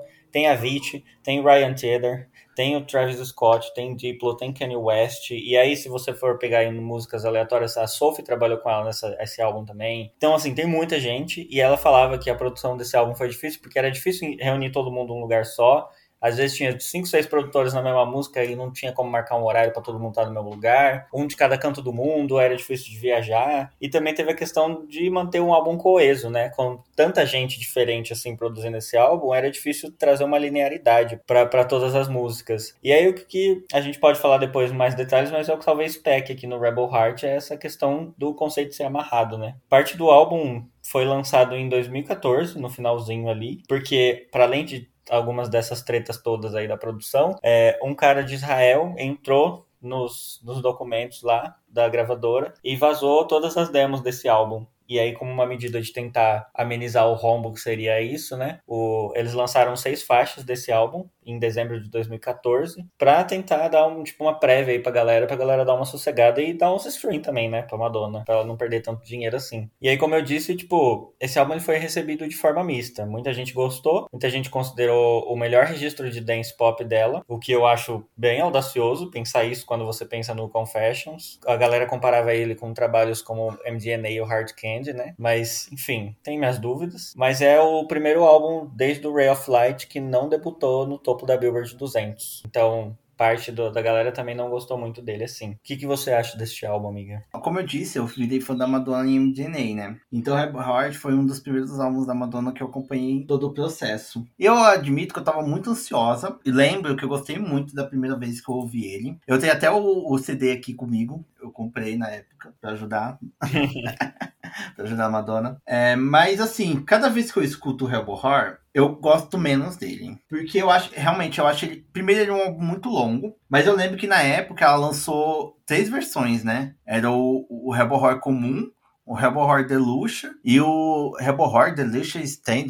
Começou a aumentar os nomes. Eu sei que ela lançou três versões desse álbum. Sim. E aí, tipo, acabou ficando um álbum muito longo, com 19 músicas. E aí, tipo, ela aproveitou pouco, né? Que ela lançou poucos singles. E eu acho que ela escolheu um pouco ruim os, os singles dela tirando Living for Love e Beach a Madonna. Acho que ela podia ter escolhido os singles melhores. E aí, tipo, pra mim fica sem sentido, sabe? Você lançar ó, 19 músicas e só lançar quatro singles, sendo que desses quatro singles, só dois singles são realmente interessantes, sabe? E ela ter deixado músicas muito boas, como Devil Pray, é, como Heartbreak City, Holy Water, pra trás, assim, sabe? E sei lá, assim, eu é um dos álbuns que eu, olhando no geral, assim, de todos os álbuns, é o que eu menos curto, assim. É, apesar de ter coisas interessantes, eu gosto muito de Beat a Madonna, eu, já, eu dancei muito na balada essa música, me joguei no chão, me, me quebrei inteira. Eu gosto de Live for Love, apesar de ele ser um single fraco, no sentido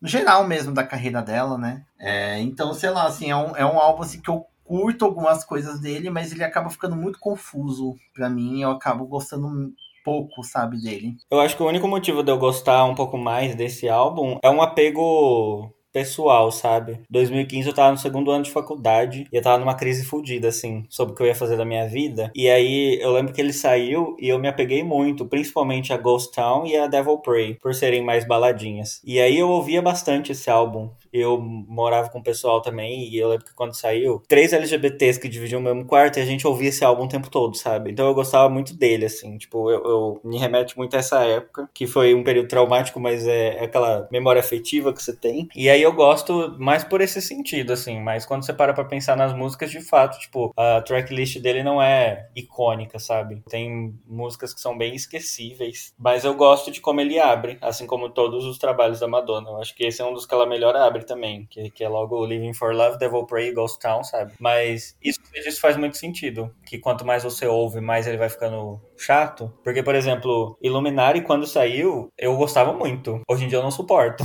essa música. Acho muito chata. Beach and Madonna é uma também, que eu dancei horrores na balada e hoje em dia eu não posso, não posso ouvir, sabe? Não consigo também. Então, acho que ele envelheceu mal. Acho que o rolê é esse. Ele envelheceu mal. Eu também não gostei do conceito dela, porque eu lembro na época que ela ficava. Ah, eu lembro que até deu umas polêmicas, que ela ficava pegando imagem de, de pessoas que mudaram o mundo e ficava colocando aquele, aquele, aquele negócio amarrado na cara. Eu lembro que ela pegou a Madre Teresa de Calcutá, pegou Che Guevara, pegou um monte de gente aí, enfiou esse, esse conceito, assim, uhum. que eu achei cafona. Mas tudo bem, né? A Madonna já tá na época que ela pode ser cafona, né? Tá tudo é, bem. exato. Mas, tipo. Mas aí chega no álbum, assim, fica meio. Tá, cadê o Rebel Horde desse álbum, assim? Não entendi muito bem. A única parte que re rebelde que eu senti no álbum mesmo foi Devil Prey e Beat a Madonna, assim. O restante do álbum eu achei meio parecia muito senhorinha tentando ser jovem, assim. Eu acho que é o do, de, desses álbuns, eu acho que é o mais fica com a sensação de senhorinha tentando ser jovem. É exatamente isso que eu ia falar. Ele cringe em muitos momentos, assim, porque tem até Beach and Madonna mesmo, o próprio clipe, eu vejo que ela tenta muito trazer a estética do começo, assim, pra agora, mas ela já tá com, sei lá, 60 anos nas costas, sabe? Então, tipo assim, amiga, menos. Exatamente.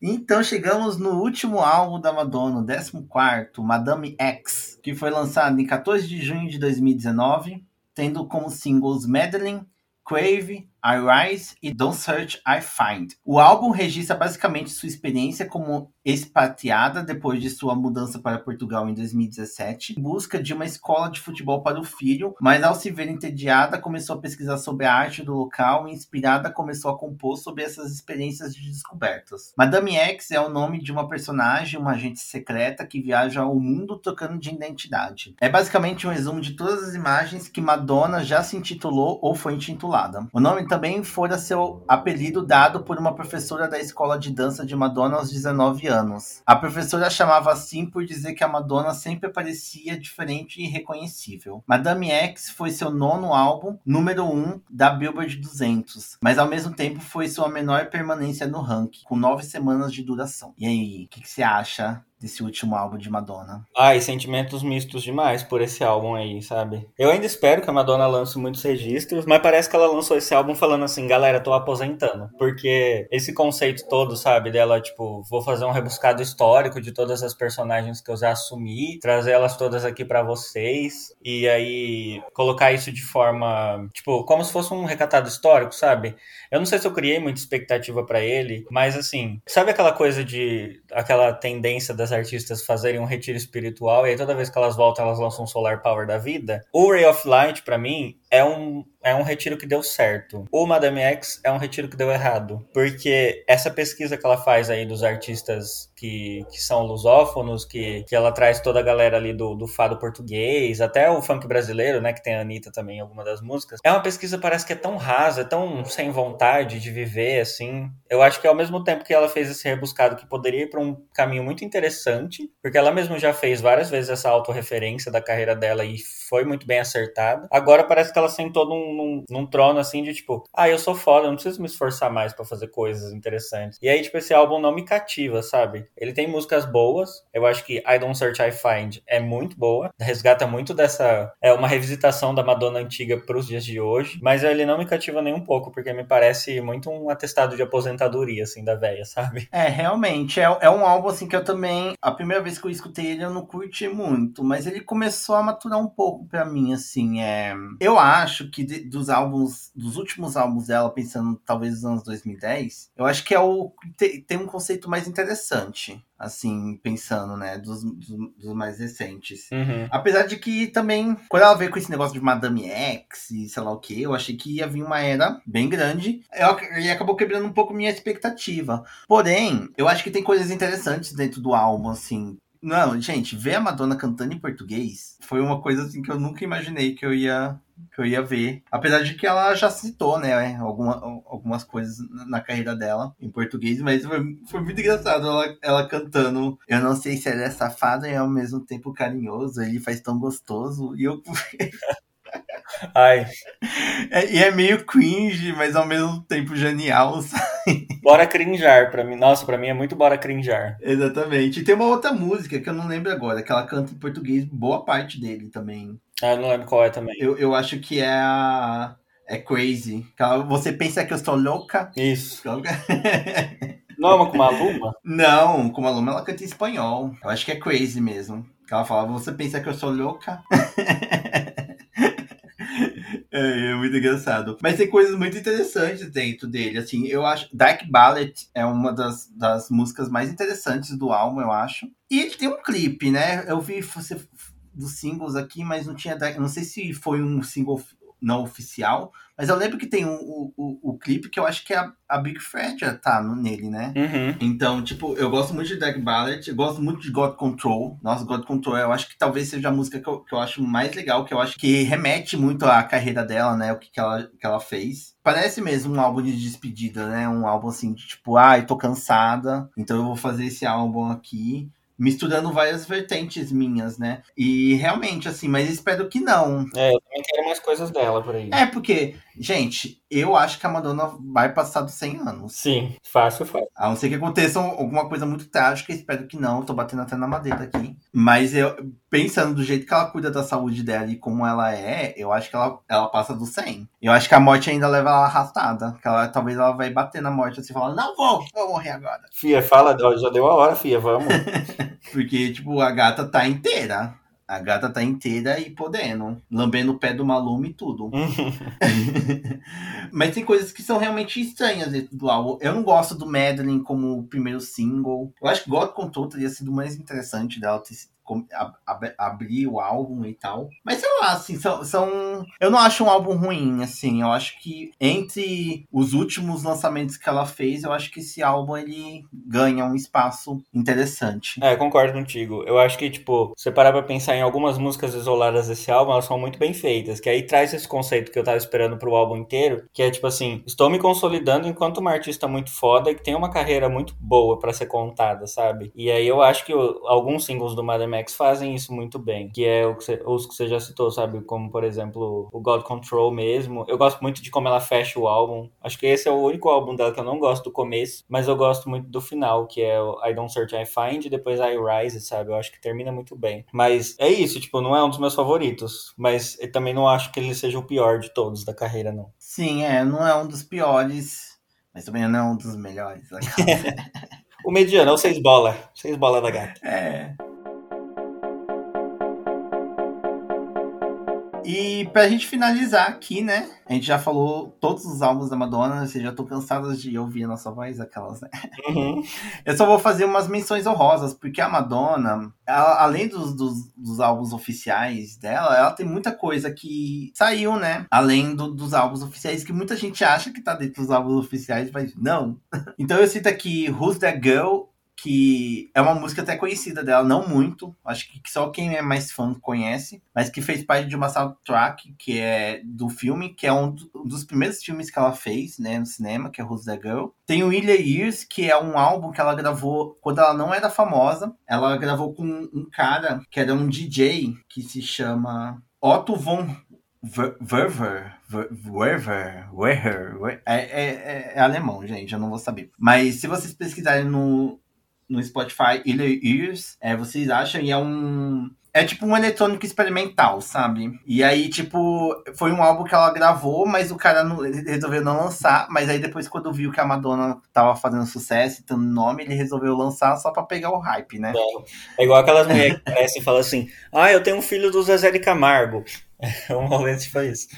Tipo isso mesmo. Aí ele lançou e é, um, é muito interessante, porque o, o que chama a atenção não é o vocal da Madonna, mas sim todo o experimental eletrônico que ele vai trabalhando por trás. Então é um, é um interessante de vocês ouvirem. É, tem o, o I'm Breathless também, que é uma trilha sonora do Deep Tracy, que é da onde surgiu o Vogue, gente. Vocês acham que Vogue é do Lacapé ou de algum outro? Não, não, não, não. Vogue saiu de uma trilha sonora de um filme. Então, né? Fica aí marcado também. Tem a trilha sonora de Procura-se Susan Desesperadamente, de onde saiu Into the Groove, que às vezes é colocado no Lacaverde. Eu acho que tem um lançamento internacional do Lacaverde que tem Into the Groove, mas originalmente ele não é do álbum. Tem a trilha sonora de Evita também, né? Que a Madonna fez do filme lá e tem a trilha sonora. Que tem a música Don't Cry For Me Argentina também, que ela foi. Ela pegou primeiro na Hot Club. A Madonna é famosa, ela tem 50 singles no, no topo da, da Hot Club. Club. E Don't Cry For Me, a Argentina é uma delas. E tem a The Immaculate Collection, que é um, um álbum de... É tipo um Greatest Hits dela. É, né? é foi o primeiro Greatest Hits da, da Madonna. É, e é um dos mais famosos até dela, uhum. que é muito famoso, e de lá saiu Justify My Love, né? Que muita gente acha que é do erótica, e para mim, eu na minha cabeça é, que combina. Eu acredito nessa fita também.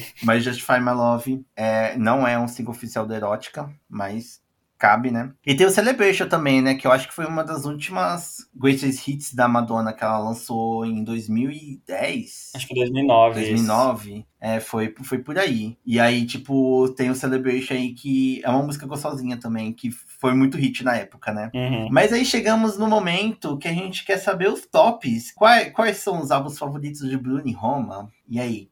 Quem começa? Vai Roma, que eu já falei demais. Bom, então eu vou tentar ser breve aqui no meu top 14 da Madonna, né? Eu acho que em último, último lugar eu coloco o American Life. Como eu já disse, é um álbum que é, acho que é o que eu menos ligo dela, sim. Acho controverso essa coisa aí da militância nível quebrando o tabu, então eu tenho um pouco de preguiça, e aí ele fica em meu último lugar. O MDNA, que eu gosto, tem umas músicas boas, mas é aquela coisa, né? Quando você bota pelo, ao lado do resto da discografia, ele acaba sendo engolido. Décimo segundo, Madame X. Como eu já disse, achei o. É, não me cativou essa, essa abordagem dela aí para esse último álbum. Mas também falei que ele não é um dos piores, ele ainda tem uns singles muito interessantes. Mas ele fica aqui em décimo segundo lugar. Em décimo primeiro, Rebel Heart. Me acompanhou aí nos meus momentos de crise. Mas, de novo, como a Madonna tem muita coisa icônica, ele acaba ficando aqui pro final da lista. Em décimo, o Hard Candy que era um álbum que eu inicialmente não gostava muito, mas nessa revisitação aqui eu acho que ele tem coisas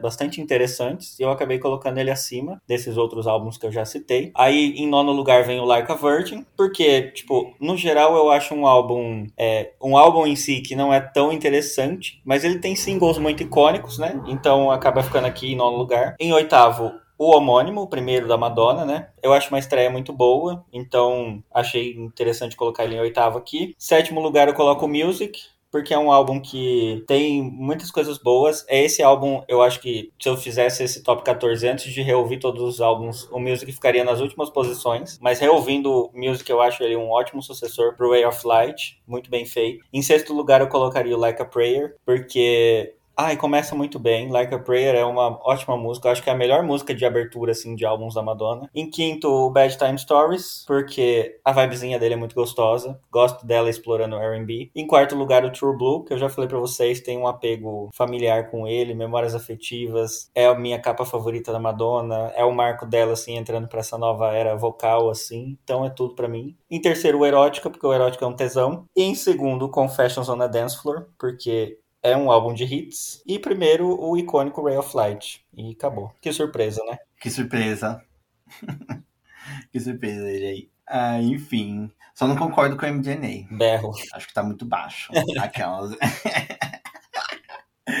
Mas enfim, vamos lá. O meu, vamos lá. Em último lugar, eu coloquei o Rebel Horror, porque eu já disse, ele é um álbum confuso, muito longo, e sei lá, não, me cativa muito, apesar de ele ter coisas interessantes. Em 13 terceiro ficou American Life, por coisas que eu já disse, e a Roma também disse, eu concordo com ela, mil tudo demais, não, não deu. Em décimo segundo ficou Hard Candy, porque, como eu disse também, é um álbum que eu enjoo na metade do álbum apesar do início ser muito interessante. Em décimo primeiro eu coloquei uma Madame X, porque ele, ele é um álbum que é interessante pensando nos últimos que ela lançou, então fica aí. Em décimo ficou MDNA, porque eu acho que eu tenho um apego pessoal com ele e eu gosto muito do, do jeito fitação que ele carrega. Em nono tem o Laca Virgin, porque como eu disse também é, é um álbum que tem músicas legais, mas que não pega assim, tirando os singles grandiosos que ela tem, o resto do álbum não desce muito. Em oitavo, Like a Prayer, pelo mesmo motivo também, porque ele tem músicas muito icônicas, mas o restante do álbum meio que se perde lá na metade, aí só no final que retorna. Em sétimo tá o Madonna, o homônimo, porque ele é muito gostosinho, gente, não tem como você tocar essa música e não ficar dançando ele do início ao fim. Em sexto tá o Music, que foi a mesma coisa que eu tive com a Roma,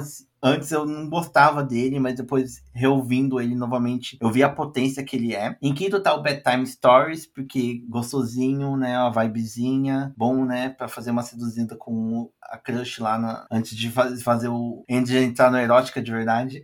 Né? é, e em quarto tá o True Blue, que é onde tá os maiores hits da Madonna nos anos 80. Em terceiro, Ray of Light, porque sou espiritualista aqui. em segundo, Confessions on a Dance Floor, porque, né, é isso, disco, eu sou cadelinha de disco. E em primeiro está o Erótica, porque eu sou uma safada cachorra piranha safada. Coisas que já sabíamos, né?